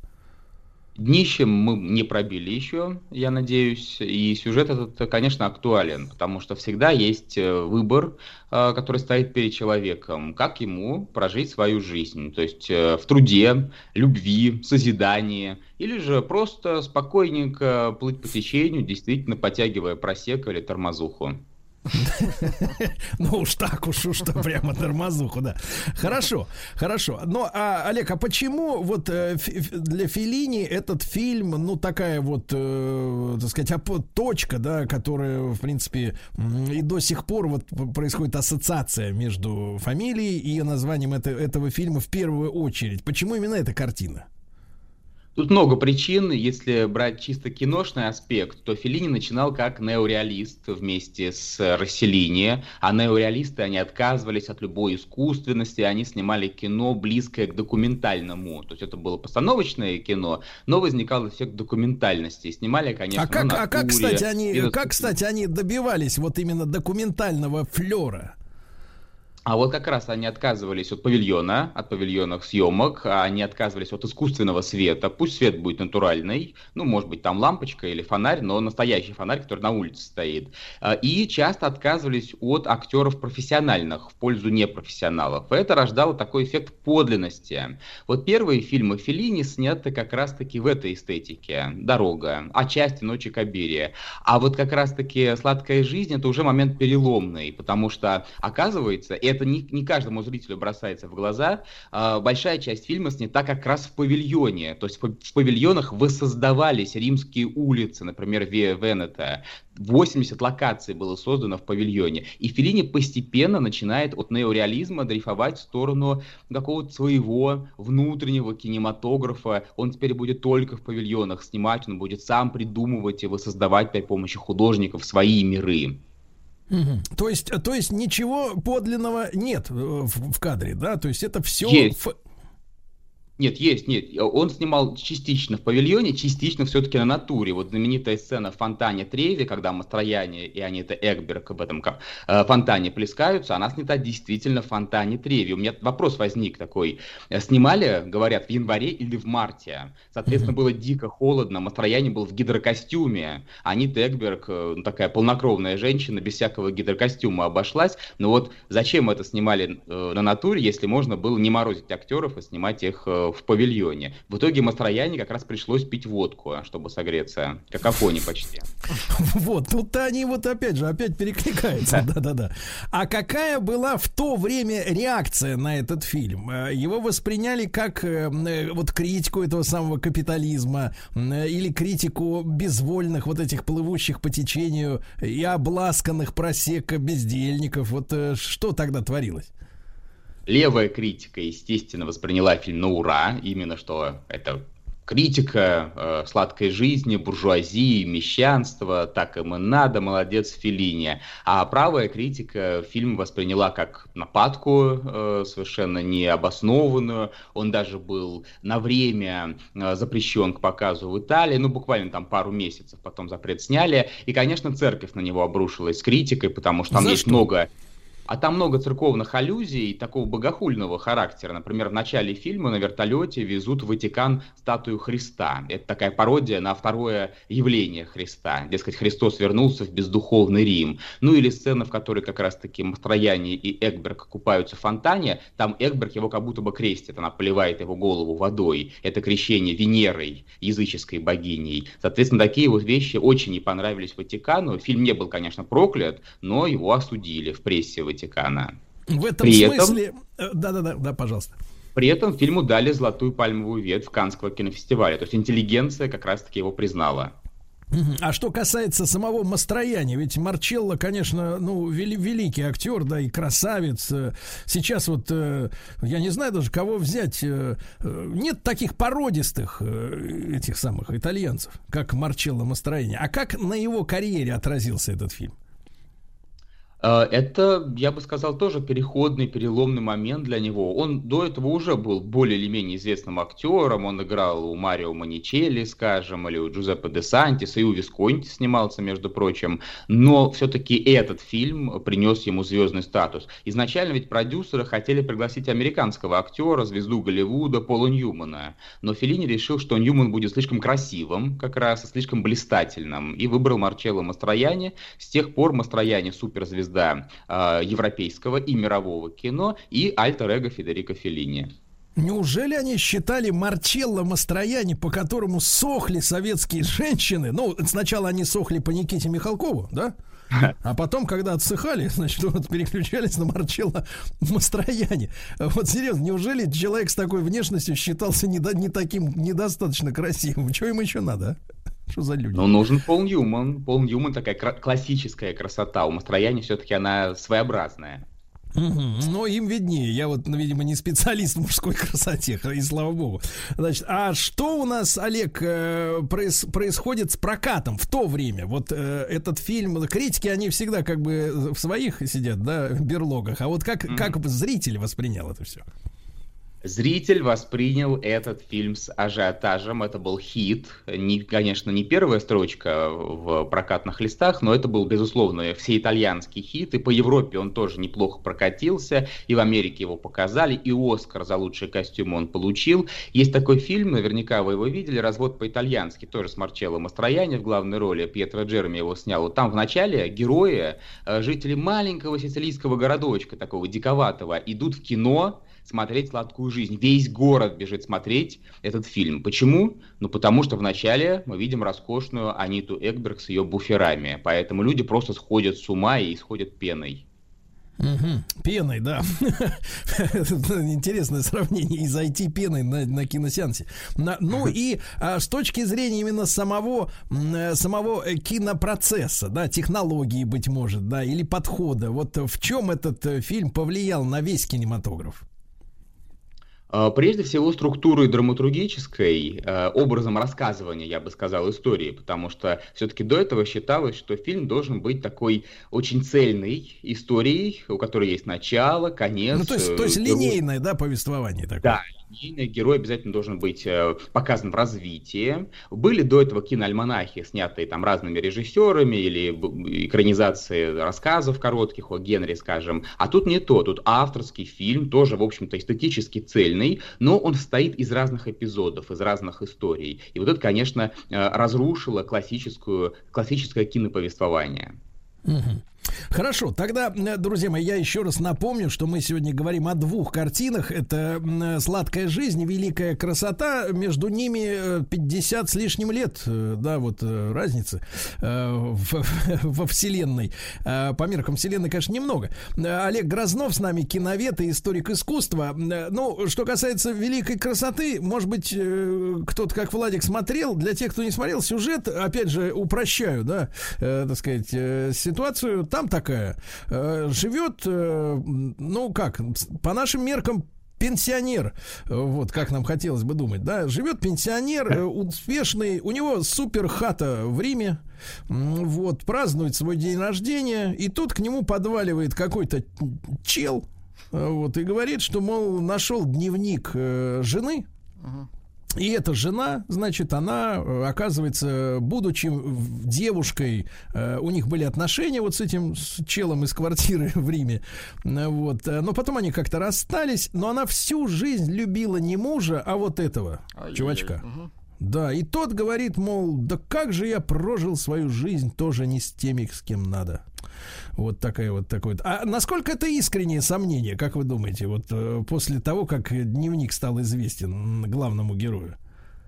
Я думаю, что это более чем искреннее сомнение, и в этом отношении как раз Сарентино продолжает темы Феллини, которые он развивает и в «Сладкой жизни», и в «Казанове», между прочим. Это вот такая жизнь, которая прожита зря, среди мишуры какой-то, фальши, позолоченной гнили, а что-то искреннее, прекрасное осталось э, позади или в стороне. А мы понимаем, почему они все-таки расстались там 300 лет тому назад?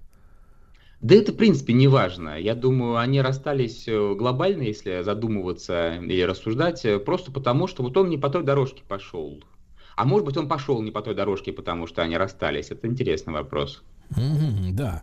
Ну, а, э, друг мой, а вот связь, она в чем? То есть мы можем подозревать э, великую красоту, как бы, э, что ж получается, э, продолжением таким своего рода, да, э, сладкой жизни? Я думаю, сто процентов так и есть, потому что там в «Сладкой жизни» молодой журналист, который хочет быть писателем, у него какие-то еще надежды есть, хотя в конце фильма, фильма они полностью разрушены. А здесь перед нами, как вы сказали, пенсионер, да, уже человек не молодой, который тоже работает журналистом, который тоже когда-то был писателем, даже один роман написал, но вот как писатель, опять же таки, не состоялся. Вот и там, и там погружение в сладкую жизнь, которая мешает тебе стать тем, кем ты должен быть, реализоваться полностью. А э, сегодня, да, сегодня вот в наше время, а, вот э, э, какой из этих фильмов, с вашей точки зрения, имею в виду язык, да, кинематографический, смотрится, ну, легче?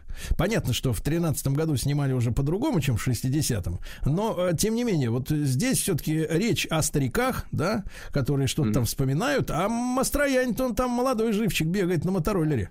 Вот, тоже интересный такой товарищ очень. Вот, как с вашей точки зрения, Олег, э, какой из этих фильмов действительно вот э, интереснее именно смотреть?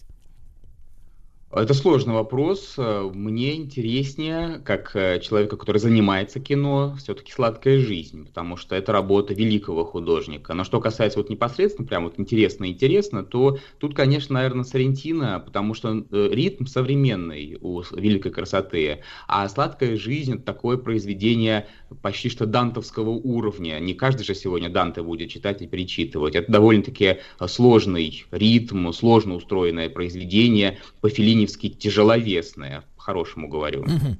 А что касается Сарентина, да, вот э, режиссера второго фильма, э, э, вот э, фильм, э, сказать, «Великая красота», э, это его высшее достижение? Я думаю, да, выше. Хотя у него еще вот сериал «Молодой папа», очень его хвалят, э, считают тоже достаточно выдающимся произведением. Но мне кажется, что «Великая красота» — это такой, как сказать, оп- опус магнус, магнум, то есть что-то такое, э, где ему удалось всего себя высказать. Олег, ну и вот сегодня открывается, я так понимаю, Венецианский кинофестиваль, да? Вот э, и с точки зрения, и там смотрю много очень испанских фильмов, так посмотрел, что у них там в программе. А, Альмадовар там опять, э, так сказать, э, сделал, э, называется «Параллельные матери». Название прекрасное, уже, уже хочется смотреть. Но если с точки зрения итальянского кино, э, есть что-нибудь сегодня действительно заслуживающее внимания? Ну вот кроме э, вот этой молодого папы, тоже смотрел с удовольствием. Я не так, чтобы слежу за современным кино, я все-таки больше в истории, но мне кажется, что сейчас два имени как раз особенно громко звучат. Это как раз Сарентино, это сегодня режиссер номер один. Какие-то еще старички живы э, снимают. И Матео Гароне еще есть, он тоже в свое время привлек внимание. Ну, Нани Моретти еще не старый. Ну, в общем, конечно, сегодняшняя ситуация очень, ну, совсем не напоминает э, 50-е, 60-е годы, золотой век итальянского кино, подлинный расцвет этой национальной кинематографии. А о чем они сегодня говорят тут в кино, э, итальянцы? Ведь это же действительно была своя школа, да? Сегодня это, кстати, ушло вот действительно из кинематографа понятие итальянское кино. То есть мы еще худо-бедно понимаем, что есть э, французское, да? Как-то они Мгм. там и копошатся. А вот что-то вот как-то посходить на итальянский фильм, то чё-то недавно не слышал от людей подобного, да? Да, есть даже румынское кино, но тоже для кинокритиков скорее продукта. А итальянское кино, вот как школа, мне кажется, вещь уже, вещь уже законченная. Мгм. Ну и э, были ли попытки, Олег, последний тогда вопрос, э, сделать ремейк на, э, так сказать, э, в сладкую жизнь? Был фильм 80-х годов, это «Расколы терраса». Это, конечно, не ремейк, но это тоже такая эпохальная работа, которая как бы идет за сладкой жизнью. Получается, что «Великая красота» — это третья часть вот этой большой итальянской, э, большого итальянского эпоса. Да, друзья мои, ну а для тех, кому все-таки сложно даются э, приемы э, мастеров великого кинематографа, вот, я советую посмотреть не менее великий фильм Афоня. Вот. Да-да-да, и все-таки, так сказать, начать с, по- с по- с понятного, а потом уже переходить вот на эти все шедевры. Олег Грознов, э, научный сотрудник библиотеки имени Тургенева, киновед, историк искусства и лектор Level One был с нами. Спасибо ему огромное.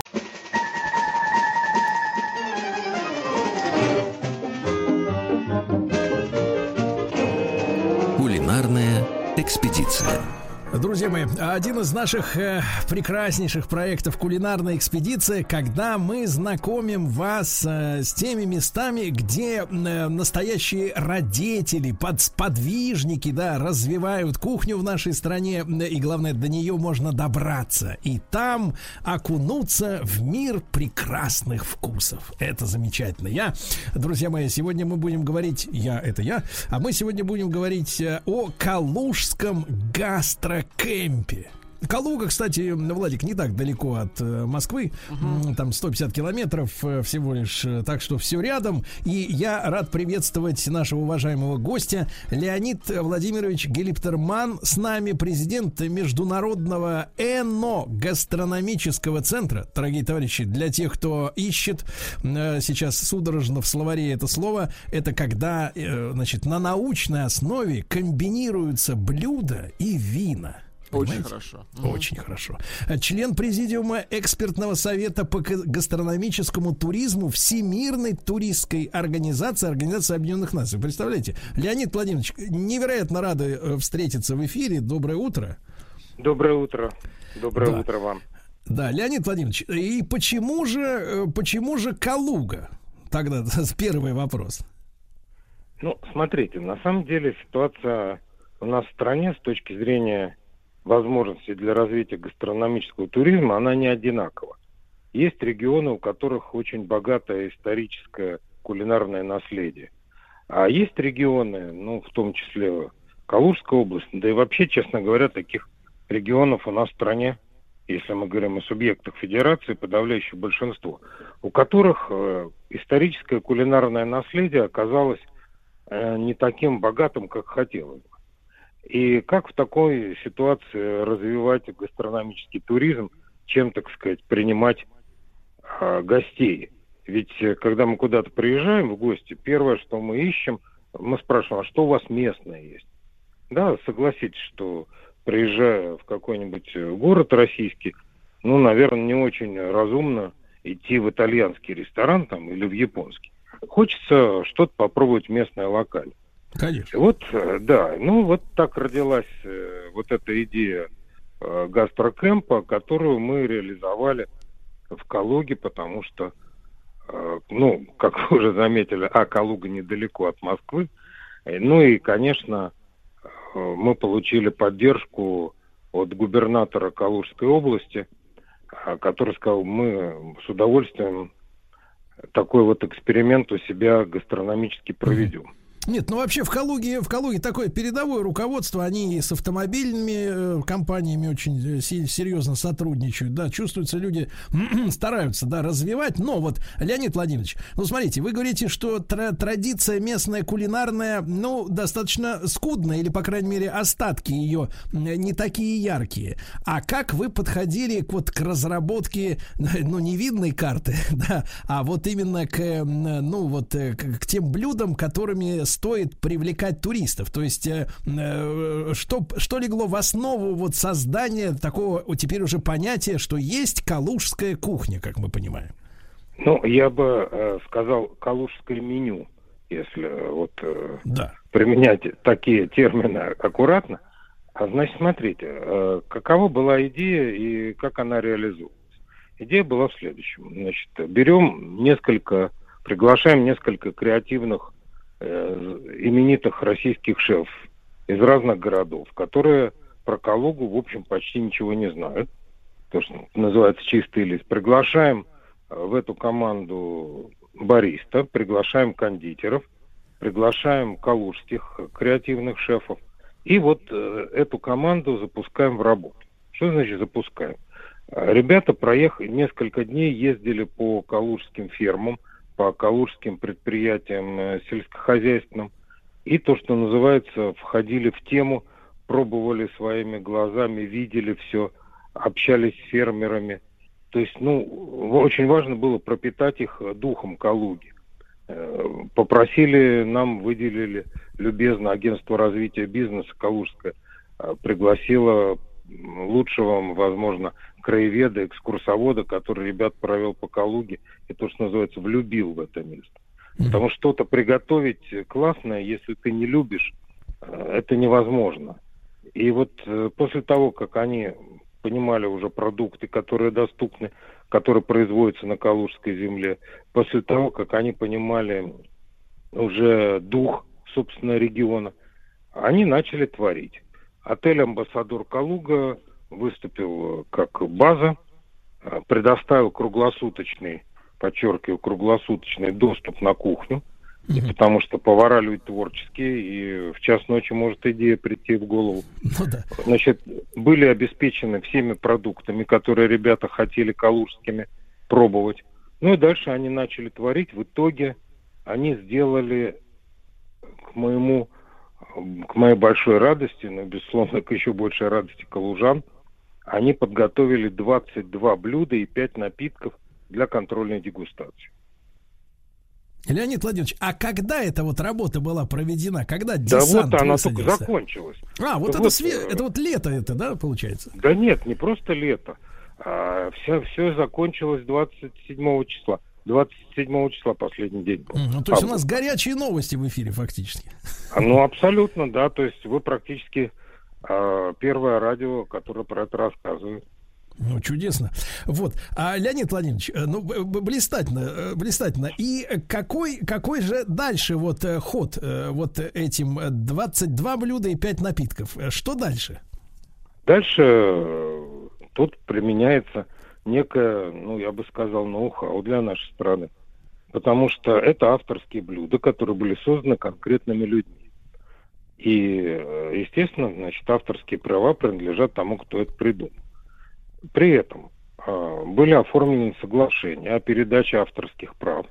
И э, Калужская область, вот в лице Агентства развития бизнеса в частности, оно получило права на все блюда. И сейчас все абсолютно заведения общественного питания Калужской области могут абсолютно безвозмездно, то есть даром, получить рецептуру и начинать в своих заведениях готовить вот эти блюда по оригинальным рецептам, которые придумали другие шефы. Чудесно. Ну, то есть, то есть государственная структура выкупила фактически, да, у мастеров кухни вот эти их эм, э, креативный интеллектуальный труд, правильно я понимаю? Да, все правильно. Так, Леонид Владимирович, а э, вот если мы говорим о гастрокемпе, да, то как-то вот э, воображение, оно э, рождает, помноженное на жизненный опыт, да, рождает некий такой специально отстроенный, ну, грубо говоря, кластер, да, значит, с адресом, с точкой на карте, куда, значит, человек приезжает, и там какое-то вот такое вот изобилие, может быть, торговых, вернее, таких кулинарных точек, ресторанчиков, кафе, все это сосредоточено, но это, это у меня фантазия разгулялась на голодный желудок. А как это будет выглядеть, как это будет выглядеть в реальности? Вот почему кэмп Ну, смотрите, называется? потому что а, дело в том, что, ну, смотрите, а, есть разные подходы к тому, что называют гастрокэмпом. Гастрокэмп, вот то, о чем вы говорите, это скорее какой-нибудь гастрономический кластер. А кэмп это все-таки лагерь, это временное а, собрание людей, ну, как пионерский лагерь, да? Люди приехали на смену, перезнакомились, потусили, значит, разъехались, но дружба осталась и какие-то результаты. Так и здесь. То есть этот э, гастрокэмп, он будет по разным регионам э, нашей страны а, значит, путешествовать, и в каждом регионе будет со- создавать продукт, который будет оставаться на месте. А если мы с вами говорим про Калугу, то первые результаты этого гастрокэмпа, они вот на этой неделе уже, собственно, в Калуге будут э, видны, потому что там запускается фестиваль уличной еды, по-моему, с 3 числа. И там уже будут э, продукты, блюда, рецептура которых была придумана на гастрокэмпе.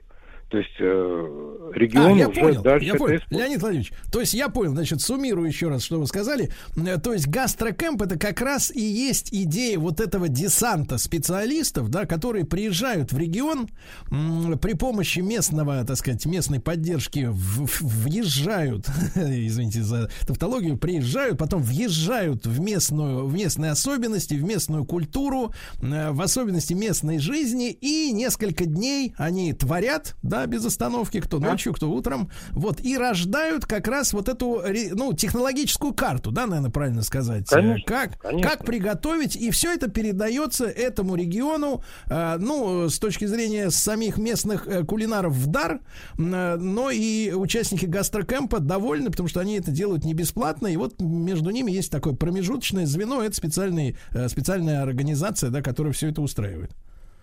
Да, абсолютно. То есть я постарался продумать максимально возможную технологическую схему для того, чтобы всем было понятна своя роль и так проще результат получать. Э, Леонид Владимирович, так а в итоге сколько времени понадобилось э, вот вашей команде, э, чтобы вот от начала, ну давайте так, от начала определения, э, от кастинга шеф-поваров, которые примут участие, и до того момента, когда права были у них э, переданы региону? Ну, смотрите, если мы говорим о непосредственно проведении на Калужской земле Да. а, мероприятия, то оно шло с 21 по 27 августа. Ну, безусловно, подготовительная работа велась, в том числе кастинг э, поваров. Мне нравится это вот выражение. У меня тоже воображение разыгрывается сразу, как слово кастинг слышу. Вот. э, Кастинг поваров, он, э, безусловно, заранее был, ну и проработка проекта, конечно, она раньше шла. Ну вот э, неделя это непосредственно работа на земле. Ну, это чудесно. Э, Леонид Владимирович, тогда перед короткой рекламой вопрос. Э, Мы представляем себе э, уже примерно в какие регионы дальше отправится ваша команда, чтобы вот действительно создать это удивительное движение, да, целое, и вот, как бы, так сказать, породить местные кухни и в других земле- частях нашей страны. Ну, понимаете, я не очень... Нельзя породить местные кухни. Они там есть. Вопрос в том, чтобы придумать новые блюда, а, которые производят сельхозпроизводители региональные. Я бы вот так вопрос поставил. Потому что местное нельзя придумать, нельзя открыть людей, да? Они уже там живут со своими традициями. Но э, я думаю, что это прежде всего будут как раз те регионы, о которых я говорил, где исторически кулинарное наследие вот не самое богатое. Да, Леонид И, Владимирович, ну, тогда сразу, сразу после короткой рекламы мы продолжим. Леонид Владимирович Гелиптерман с нами на связи, друзья.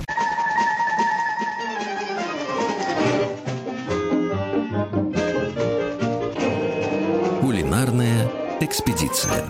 Друзья мои, ну сегодня мы с вами узнали важную вещь, э, э, действительно очень позитивную, не проект какой-то, да, мы стали с вами э, э, носителями знания не о проекте, не о том, что мы там возьмем и сделаем когда-то, а вот уже готово, это все называется гастрокэмп, Э, когда высаживается в регионе де- десант специалистов, они изучают местные э, традиции, местную жизнь, местную, так сказать, романтику, флер и создают, действительно креативно создают новую, м, такую, так сказать, новое меню, да, интересное. Я вот залез, кстати говоря, на м, э, сайт, э, который пишет экологии, и действительно вот я смотрю, что с 3 по 5 число пройдет э, Калуга стрит фуд, да, и там, смотрите, на- написано следующее. Соберет более 25 рестораторов, которые будут готовить уличную еду со всего, со всего мира. Испанский чуррос, бельгийская картошка фри, корейские корн-доги, гавайские поке, дальневосточные пянсе и много... Слушайте, ну просто я Круто. излился, излился слюной, да.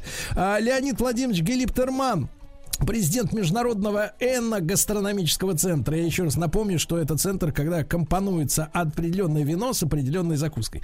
Э, Член президиума экспертного совета по гастрономическому туризму Всемирной э, турист, туристской организации ООН. Леонид Владимирович, еще раз доброе утро. Э, Реклама прервала Еще раз нас. доброе утро. Да, на полусловие. Вот вы начали говорить о регионах, да, которые действительно заслуживают того же, что вот уже случилось в Калуге. Если так точечно, куда дальше отправится бригада А, мастеров? Ну, если, если точечно, то это будут э, другие субъекты Федерации Центрального федерального округа. Это будет Сибирь и Дальний Восток. Прежде всего там будем работать.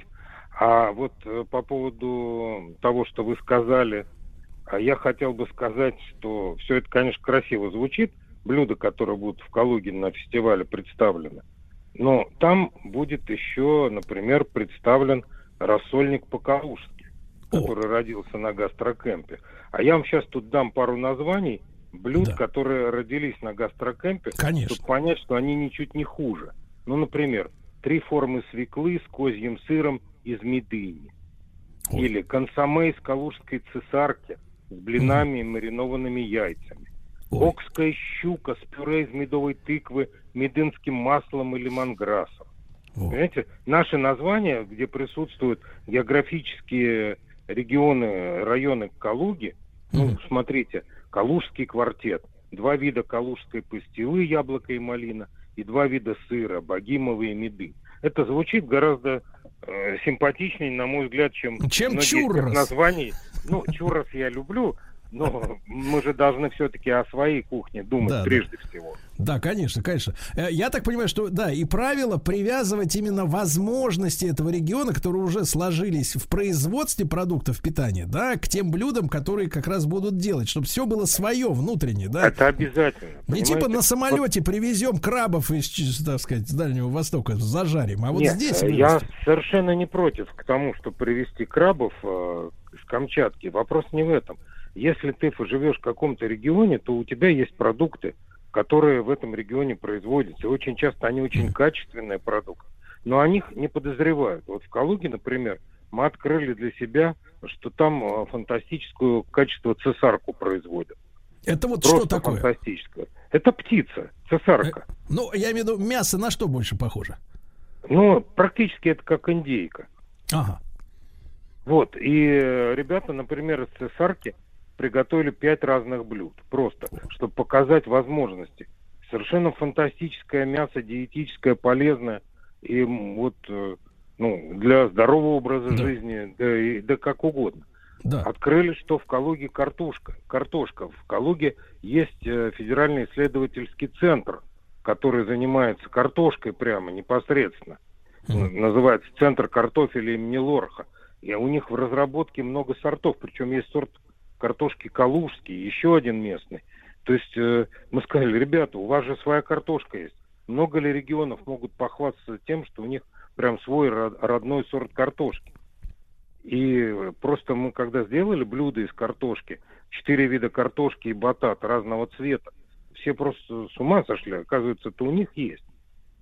Вот э, это как раз и задача исследовать глубоко и даже для местных людей открыть новые продукты или какие-то вкусы уже привычных продуктов. Фантастика, фантастика. Леонид Владимирович, а э, вот вы разработали еще раз, да, ваша команда 25 блюд и 5 э, напитков, да? 22, Э, да. 22 блюда, 5 напитков. Как вы думаете, ну так вот пессимистично, когда все они окажутся уже так вот в меню местных ресторанов? Так они уже оказались. Уже. То есть Уже, уже можно говорю, собирать третьего- вещи. Третьего числа, третьего числа вот Да. уже на стритфуде калужском уже калужский рассольник можно попробовать. Уже на приему, э, значит, к честь э, сейчас юбилей Калуги как раз э, и уже на мероприятие к юбилею уже заказаны пироги, там, которые на гастрокемпе были, и десерты. То уже все пошло в дело. Слушайте, фантастика, Ну. фантастика. Вот я, честно говоря, вот честно, Леонид Владимирович, вы, э, так сказать, э, э, харизматичный мужчина, но, понимаете, когда вот в эфире становишься... Мы же первые, правильно, кто об этом говорит сегодня в стране? Ну, я этот проект разработал, и, конечно, я с большим удовольствием его представляю. Конечно. Да-да-да. Нет, вам низкий поклон, крепкое рукопожатие. Спасибо. И действительно, вот когда быстро, качественно, профессионально делается дело, и вот уже можно там в пятницу или в субботу сесть в машину, прыгнуть в тачку, оказаться в Калуге, и все то, о чем мы сегодня говорили с Леонидом Владимировичем Галиптерманом, президентом Международного эногастрономического центра, вот, все попробовать. Это фантастика. Леонид Владимирович, буду рад новым встречам в эфире. Спасибо огромное.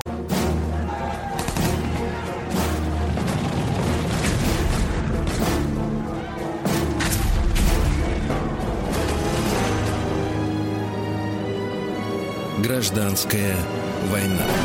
Друзья мои, продолжается наш цикл «Гражданская война». Новый учебный год в школах и вузах, а наш э, учебный э, семестр, скажем так, продолжается э, без отрыва от производства. Василий Жанович Цветков, профессор Московского педагогического государственного университета, доктор исторических наук. Василий Жанович, э, вас с дождливым, с дождливым первым сентября поздравляем. Да, спасибо, Сергей Иванович. Здравствуйте. Ну, будем надеяться, что погода улучшится. Да. улучшится через месяц. Да, значит, Василий Жанович, но мы с вами продолжаем наш цикл «Гражданская война».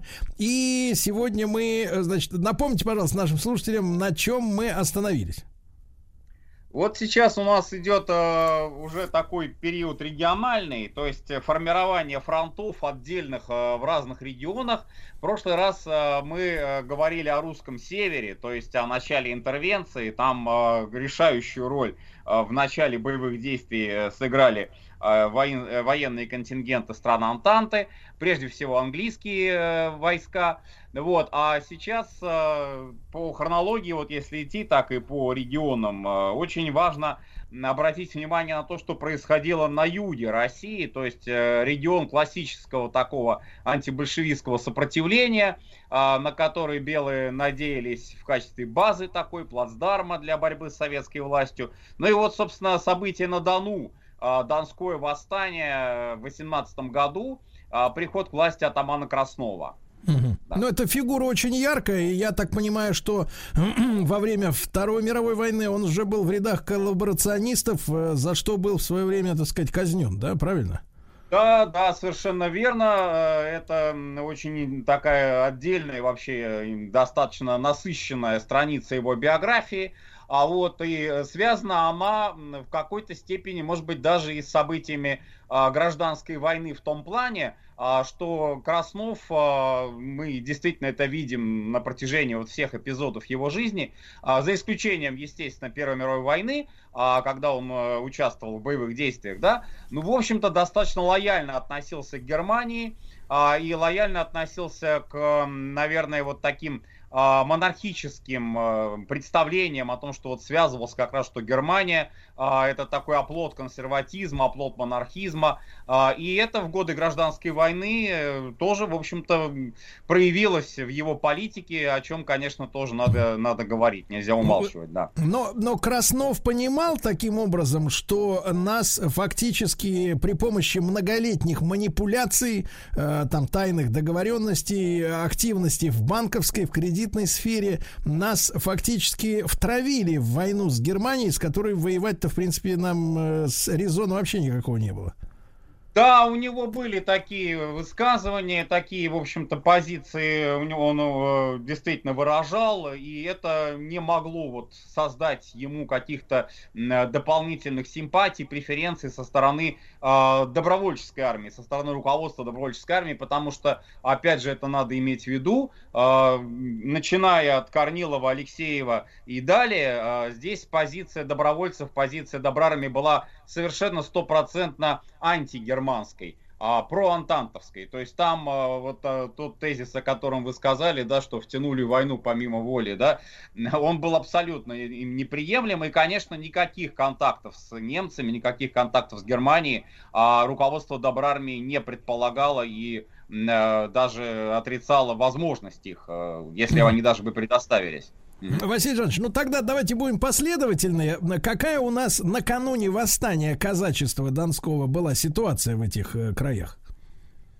Да, здесь э, действительно очень сложная была ситуация, потому что если мы посмотрим вот на знаменитую политику расказачивания, а с чем, собственно, всегда вот связывалось недовольство казаков, это э, пока еще не проявилось вот в такой яркой степени, как это будет позднее, уже вот в том числе в начале 19 года, вызовет э, тоже ряд восстаний на Верхнем Дону, на Среднем Дону.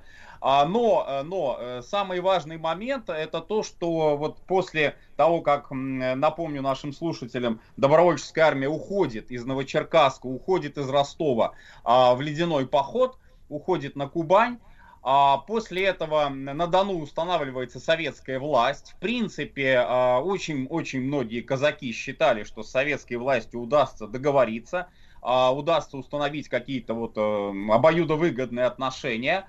И, э, опять же, это важный очень момент, формируется советское правительство на Дону во главе с э, Подтелковым. А вот две фигуры такие яркие, памятник им стоит вот Новочеркасске, да, Подтелков и Кривошлыков, казаки, которые ориентировались однозначно на Петроград, ориентировались на Москву, вот в своей политике считали, что да, им надо проводить политику Э, сотрудничества. Василий власти. Жанович, тут сразу же э, давайте напомним нашим слушателям, что казаки, ну, возможно, это были не донцы, а кто-то другой, вы меня поправьте, именно в феврале 17 года отказались разгонять народ но это были уральцы, вот если говорить, да, конкретный эпизод, там э, уральский казак зарубил полицейского пристава, да, это было. А, ну, вообще, конечно, надо сказать, что казачество э, неоднозначно э, восприняло события февраля. А почему? Потому что, с одной стороны, конечно, ну, было определенное недовольство вот этим бунтом, да, как его многие понимали. Но с другой стороны, вот опять же это надо помнить, именно благодаря февралю 17 года, благодаря февральско-мартовской революции, а на Дону восстановилось э, самоуправление. А так. Гучков, будучи военным министром, а, издал приказ, который э, однозначно совершенно восстанавливал самоуправление казачье. То есть, то есть, то, Василий был... Жанович, то есть, Василий да. это та же самая пилюля, которую получила церковь. А, ну, может быть, да, так можно ее назвать, хотя я думаю, что в а, контексте вот тех перемен, которые начались в стране после марта 17-го, это было вполне логично, потому что это была такая полоса а, свобод, ну и для казаков вот эти свободы, конечно, означали а, выборы, выборы атамана. Это было очень важно, принципиально важно для них, потому что до февраля 17 года, как известно, атаманы назначались. А, а вот теперь уже выборы прошли. Первым атаманом выборным был, мы о нем уже говорили много раз, а, это был атаман Каледин, да, Каледин, как иногда его фамилию произносят. А после его гибели а, становится заместителем его атаман Назаров, а, и появляется еще атаман Попов, а, походный атаман. И вот тоже очень важный э, нюанс, я немножечко, вот, так сказать, опять же возвращаюсь к событиям начала 18 года. А Назаров остался э, в Новочеркасске, и тоже, видимо, может быть, были у него какие-то настроения, вот как в свое время у генерала Духонина, то есть, что вот не надо никуда уходить, а может быть, как-то удастся вот здесь э, остаться. А, и большевики э, по решению, в общем-то, как раз вот большевистского ревкома, он был расстрелян. А вот атаман Попов, он собрал отряд такой, ну, в общем, небольшой, там чуть больше полутора тысяч казаков, правда, с орудиями, с пулеметами, и ушел сначала вместе с Добрармией, вместе с Корниловым, а, ушел из Ростова, а затем они решили, что все-таки на Кубани нет смысла уходить, э, и а, они ушли в степи, это так называемый степной поход. Вот интересно тоже для наших слушателей, э, три таких похода вот у белого движения считается классически а, родоначальниками вообще белого движения на юге России. Первый ледяной, Кубан, первый кубанский ледяной поход – о нем мы говорили. Второй это поход дроздовцев а, из Румынии на Дон. И третий это вот степной поход, так называемый, а, казаки Попова. Уходят а, в зимовники, уходят а, в Нижневолжские а, степи, и там ждут, ждут момента, когда вот э, на Дону, как они считают, все-таки начнется какое-то антисоветское движение, и они тогда тут вернутся э, со своими силами и создадут вот этот кадр э, будущей уже э, белой Э, Донской армии. Угу. Василий Жанович, ну вот вы упомянули свободы, да, которые февралисты э, раздавали направо и налево. Свобода не подчиняться командирам в армии, свобода избирать э, э, патриарха, э, значит, церкви и свободу избирать себе атамана э, товарищам казакам. А вот на, чтобы мы сегодня просто представляли, да, э, э, казачья жизнь, да, вот она в чем, почему они были недовольны тем, что э, э идет назначение? Ведь это, ведь это фактически армейские поселения, да? А, и, или, или вот какое было у людей самоощущение? Почему они так э, вот э, нуждались э, в выборном, а не в назначаемом, так сказать? Они чувствовали себя отдельно от армии все остальной, и там всей остальной страны. То есть что это за настроение? Вот это в том числе, кстати, вот то, что вы обозначили, а, отдельно от армии, да, действительно, это существовало в таком, например, э, терминологическом понимании, как регулярные и иррегулярные войска. А, так вот, казачество, казачьи части, они считались иррегулярными войсками. Почему? Потому что они э, представляли собой вот такой э, совершенно необычный, наверное, исторически вообще ни на что не похожий э, прецедент – когда э, живут люди вот на земле, работают на земле, но а, при этом все практически мужское население казачье, ну, за исключением, например, учителей. Вот учителей, что, кстати, интересно, да, 1 сентября отметить. А кто работал учителем, у казаков вот их в армию не брали. Считали, что не потому, что они там воевать не умеют, а просто потому, что очень уважали и ценили эту профессию.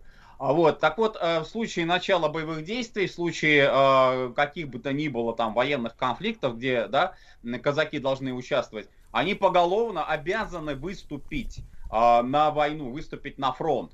Вот эта тягота, ну, в какой-то степени э, воспринималась, может быть, как тягота, да, она не всех казаков устраивала. И на этом как раз сыграли те, кто в начале 18 года, в, том числе и большевики, они заявляли, и Ленин э, об этом тоже говорил, что вот эту вот обязательную, э, во всех стопроцентно обязательную военную повинность они отменят. То есть не нужно будет казакам вот так вот при первой же необходимости идти, идти воевать.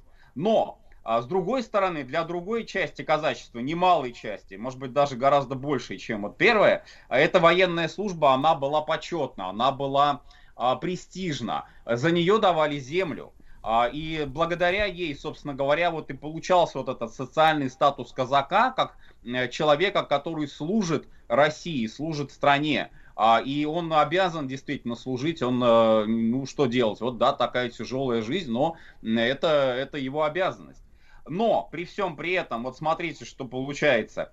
А, для казаков а, очень важен э, как бы вот такой своеобразный стиль отношений с командирами, с начальством, да, то есть это не просто люди, которых э, сверху послали, приказали вот им подчиняться, и, э, и все, и вот ты обязан, обязан подчиняться, ну как военный любой, да, он не обсуждает приказы, он подчиняется.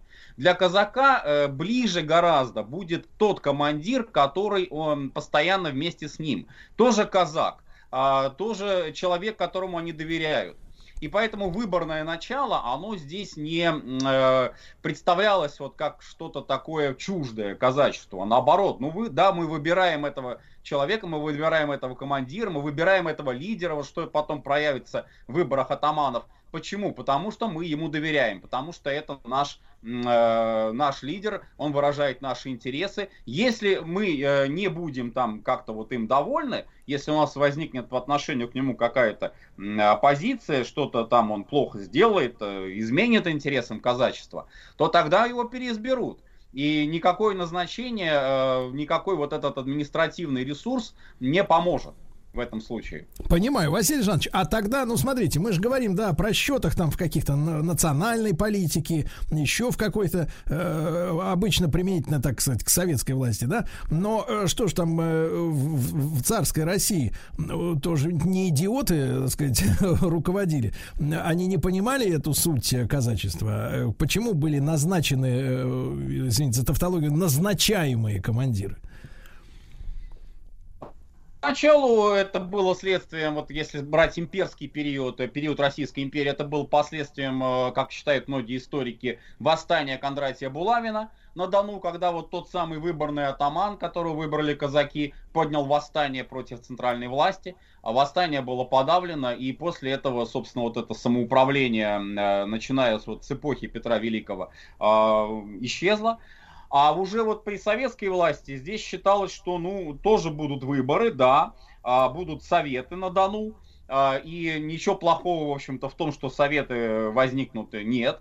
А, и э, тоже вот будут выборы э, лидеров, но уже не каких-то там царских генералов, не каких-то офицеров, не помещиков там и капиталистов, да, а будут выборы, ну вот тех э, простых казаков, за которыми пойдет народ, за которыми пойдет масса.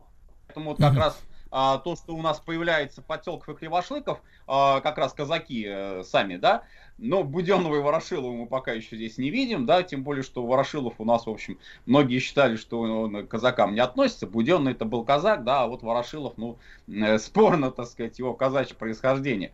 Вот, а э, Потелков и Кривошлыков, да, и такие вот тоже коренные казаки, ну, и почему бы они не, не смогут э, возглавить а, уже такую просоветскую власть на Дону. То есть была, э, был вот такой в том числе и подход э, в начале 2018 года. Угу. Василий Жанович, а какие, как отношения-то складывались вот с советской властью у казачества? Я так понимаю, что э, поведение уральцев э, во время февральского путча, ну, в принципе, э, большевикам был до лампочки, что они там, так сказать, проявляли лояльность к народу или там еще что-то. Это все-таки чужая, как говорится, революционная история. А какие у них складывались вот действительно отношения с, с, с Москвой, условно? Условно говоря, да? Э, э, насчет уральцев я сразу скажу, вот забегая тоже немножко вперед, это, правда, Восточный фронт, а там практически полное, стопроцентное неприятие советской власти произошло. То есть там раскола не получилось внести вот в казачью среду, а уральское казачье войско практически поголовно выступило против советской власти и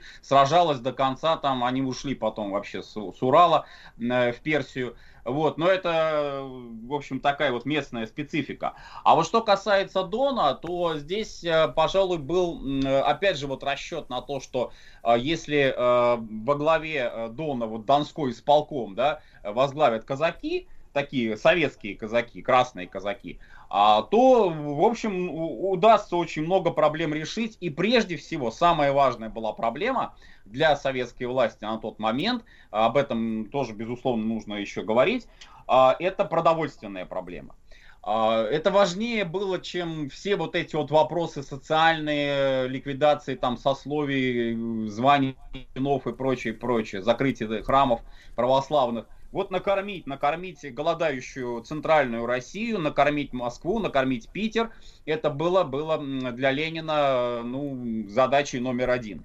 А, и он об этом постоянно в телеграммах писал. А, и, естественно, вот этот расчет был на то, что этот исполком Донской э, во главе с Подтелковым, а, он э, как раз э, обеспечит выкачку, можно так даже, наверное, сказать, да, хлеба, излишков хлеба с Дона на, в центр России. И вот это вот, э, наверное, стало ключевым таким моментом, который настроение казаков переломил а, от таких нейтрально а, даже просоветских а, к настроениям активно антисоветским. То есть вот они на наш хлеб покушаются, и мы им этого хлеба не дадим. Просто так.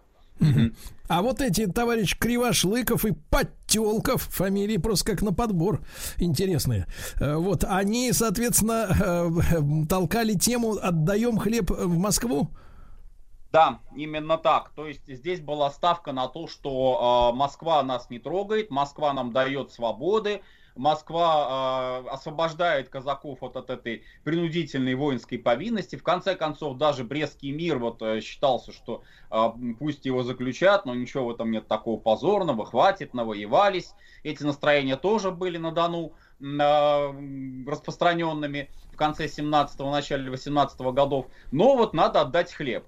А, надо отдать хлеб, и надо, еще один такой момент важный тоже, надо э, уничтожить э, беспощадно, вот это тоже, кстати, а, сыграло роль э, в недовольстве казаков, а всех тех, кто представляет собой угрозу, вот эту контрреволюцию на Дону. Ну, Василий Жанович, а уничтожить да. в смысле стереть в порошок или просто выгнать? Э, не выгнать, нет, именно репрессии начинаются вот э, в том числе объявление врагами народа, а, так. и, естественно, смертная казнь, расстрелы. Да. Так, ну давайте продолжим после новостей. Василий Жанович Цветков, профессор Московского педагогического государственного университета, доктор исторических наук. Мы говорим о гражданской войне. Весь этот цикл на сайте радиомаяк.ру в любое доступное для вас время.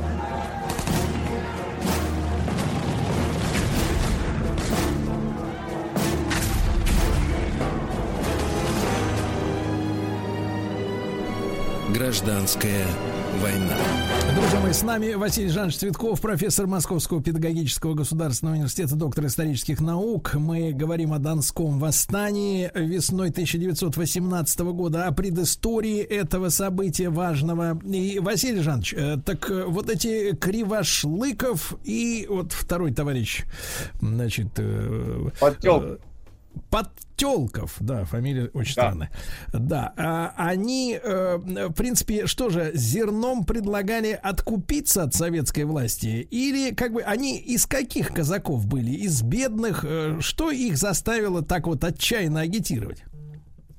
Э, ну, насчет э, как раз них я, пожалуй, не могу сказать, что это была какая-то вот такая классическая казачья беднота, тем более, что по статусу, вот если посмотреть, а, Кривошлыков вообще был офицером, а э, Потелков был очень таким известным популярным в гвардии. А, в свое время он служил в гвардейской артиллерии, гвардейской батарее был вахмистром. Вот. Кстати сказать, и Семен Михайлович Буденный у нас тоже был вахмистр, и это не офицерский чин, но, в общем-то, это и не, не какая-то там, я не знаю, вот, голыдьба, да, казачья. А вообще, конечно, вот надо сказать, что уровень жизни, вот если сравнивать такой среднестатистический по показателям Российской империи начала 20 века, уровень жизни на Дону, Дону э, и где-нибудь там в Тамбовской губернии или там в Воронежской, да, в соседних областях, то, конечно, вот бедняк э, из Тамбовской губернии и даже вот малоземельный казак, это, это были совершенно разные по социальному такому, по степени зажиточности люди, потому что, ну, э, бедняк на Дону, это, наверное, то же самое, что середняк в центральной России.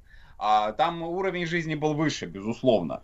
Но даже дело не в этом. Дело в том, что, э, наверное, сыграла роль э, и это, кстати, очень многие исследователи отмечают, а стремление э, вот этих людей, не только Подтелкова и Кривошлыкова, других, ведь тоже много казаков да, а, считали, что можно сотрудничать с советской властью. Вот стремление может быть сделать какую-то свою политическую карьеру. Потому что одно дело, когда ты вахмистер там э, Харунжи или кто-то еще, а другое дело, когда ты становишься во главе всего Дона, когда ты возглавляешь донское правительство. Ну, есть мнение, что вот, как говорится, закружилась голова, да, э, от э, власти. А, и это, с одной стороны, вдохновляло, конечно, тех, кто поддерживал вот э, донских большевиков, поддерживал советскую власть на Дону, потому что вот уже здесь виделся некий такой социальный лифт вот для этих а, казаков, для а, малых земельных, для среднего казачества.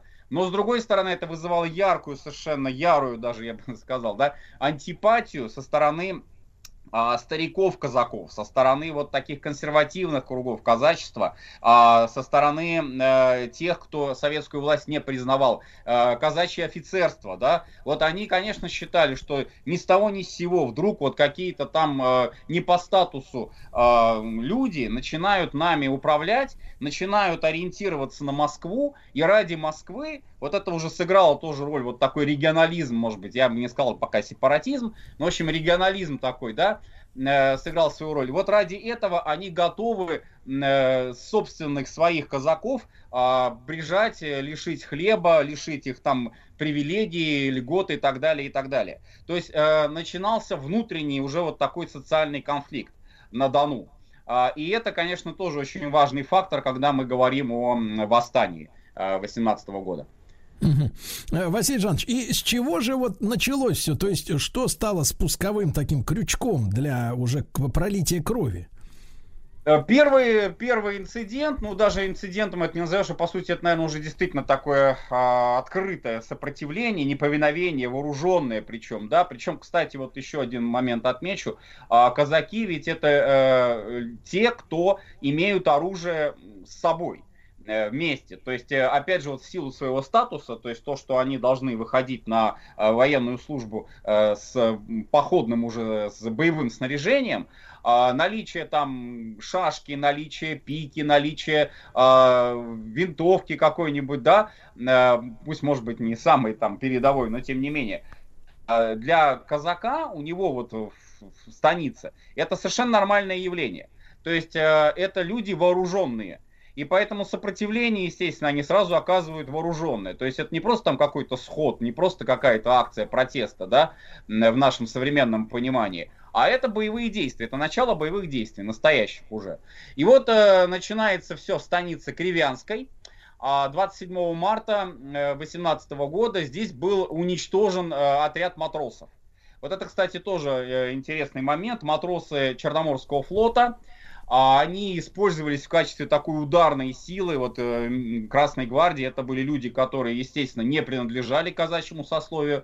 Но вот они как раз э, представляли собой отряды, которые должны были заниматься э, с одной стороны, поиском врагов народа, контрреволюционеров. Они должны были расстреливать офицеров, э, которые там по каким-то причинам не могли уйти на, До, не могли уйти на Кубань, не ушли вместе с Поповым, остались в станицах. Э, вот, их надо было там э, выводить, как говорится, на чистую воду, и, естественно, применяли к ним репрессии. А вот эта вот политика тоже вызывала недовольство. И второе, вот то, что мы уже отметили, это э, отправка хлеба. Отправка, изъятие и отправка хлеба в Москву, изъятие отправка хлеба в Петроград. А то, что для центральной России было вполне логично, вполне объяснимо, для местного казачества, зажиточного особенно, это было абсолютно недопустимым явлением. И вот начинается конфликт, начинается восстание, а, отряд матросов был уничтожен, а, и после этого все уже, как говорится, процесс пошел. А, Кривянская станица, первая, э, как бы вот такая застрельщица, и для того, чтобы избежать репрессий, э, соседние станицы тоже к ней присоединяются. И уже целый округ, Черкасский округ, а потом к нему присоединяется первый Донской, это низовые округа, низовские округа, как их называли, Дона, они выступают против советской власти. И они не против, э, вот как бы вообще, да, э, советской власти идут. Они еще при этом, что тоже очень важно отметить, тут же мгновенно создают собственные органы власти, собственные органы самоуправления. Собирается так называемый круг спасения Дона, 130 а, делегатов, которые представляют вот эти округа Черкасский, Первый Донской, пока еще не весь Дон, но, в общем, это уже и, и не просто так какие-то там, не знаю, собрались э, люди, никакого отношения к Дону не имеющие. И вот этот вот круг спасения Дона, а он э, сразу вот позицирует себя как верховная власть на Дону, как уже вот такая Понимаю. советская...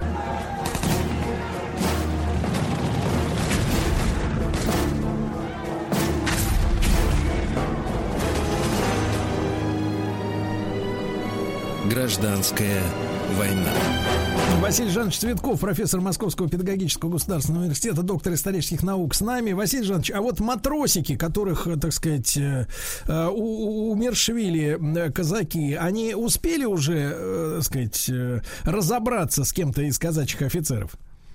Ну, конечно, потому что здесь как раз мы можем говорить о тоже таких вот фактах красного террора. Он пока еще не официально, не провозглашенный декретами, да, но э, это как раз э, своего рода зачистка, вот если уместно так сказать, э, тех, кто не ушел э, вместе с э, Деникиным, Корниловым и Поповым э, из э, Новочеркасска, из, э, из Ростова. То есть те, кто в какой-то мере, там таких было довольно много, офицеры, которые не поддерживали советскую власть, и в то же время они, как думали многие, э, им удастся отсидеться. Просто так, да, переждать, посмотреть, чья возьмет. Вот, э, вот тут уже отсидеться не получалось, потому что любой факт, вот э, м, э, даже не просто там то, что ты вот офицер, да, а то, что ты э, каким-то образом м, высказывал там недовольство или хотя бы даже а, не, не лояльность в отношении вот советской власти, все это уже бралось под подозрение.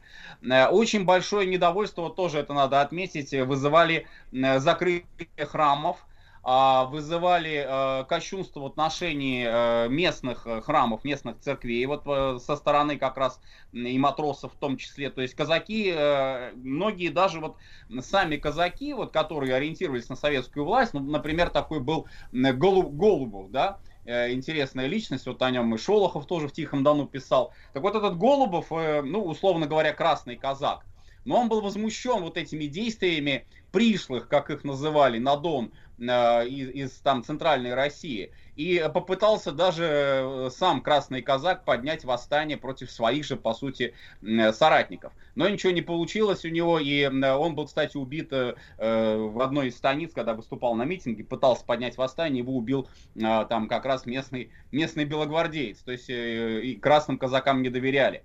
Да, И, э, естественно, вот все эти инциденты, все вот эти э, недовольства, опять же, я подчеркну еще, э, опять же, очень важный момент, пока еще такой целенаправленной, глубокой политики расказачивания еще не начиналось. Но уже были вот эти вот эксцессы, были уже вот эти инциденты, и они сами по себе уже вызывали недовольство, уже вызывали протест а, в вооруженной, э, опять же, это надо помнить, вооруженной среде казаков.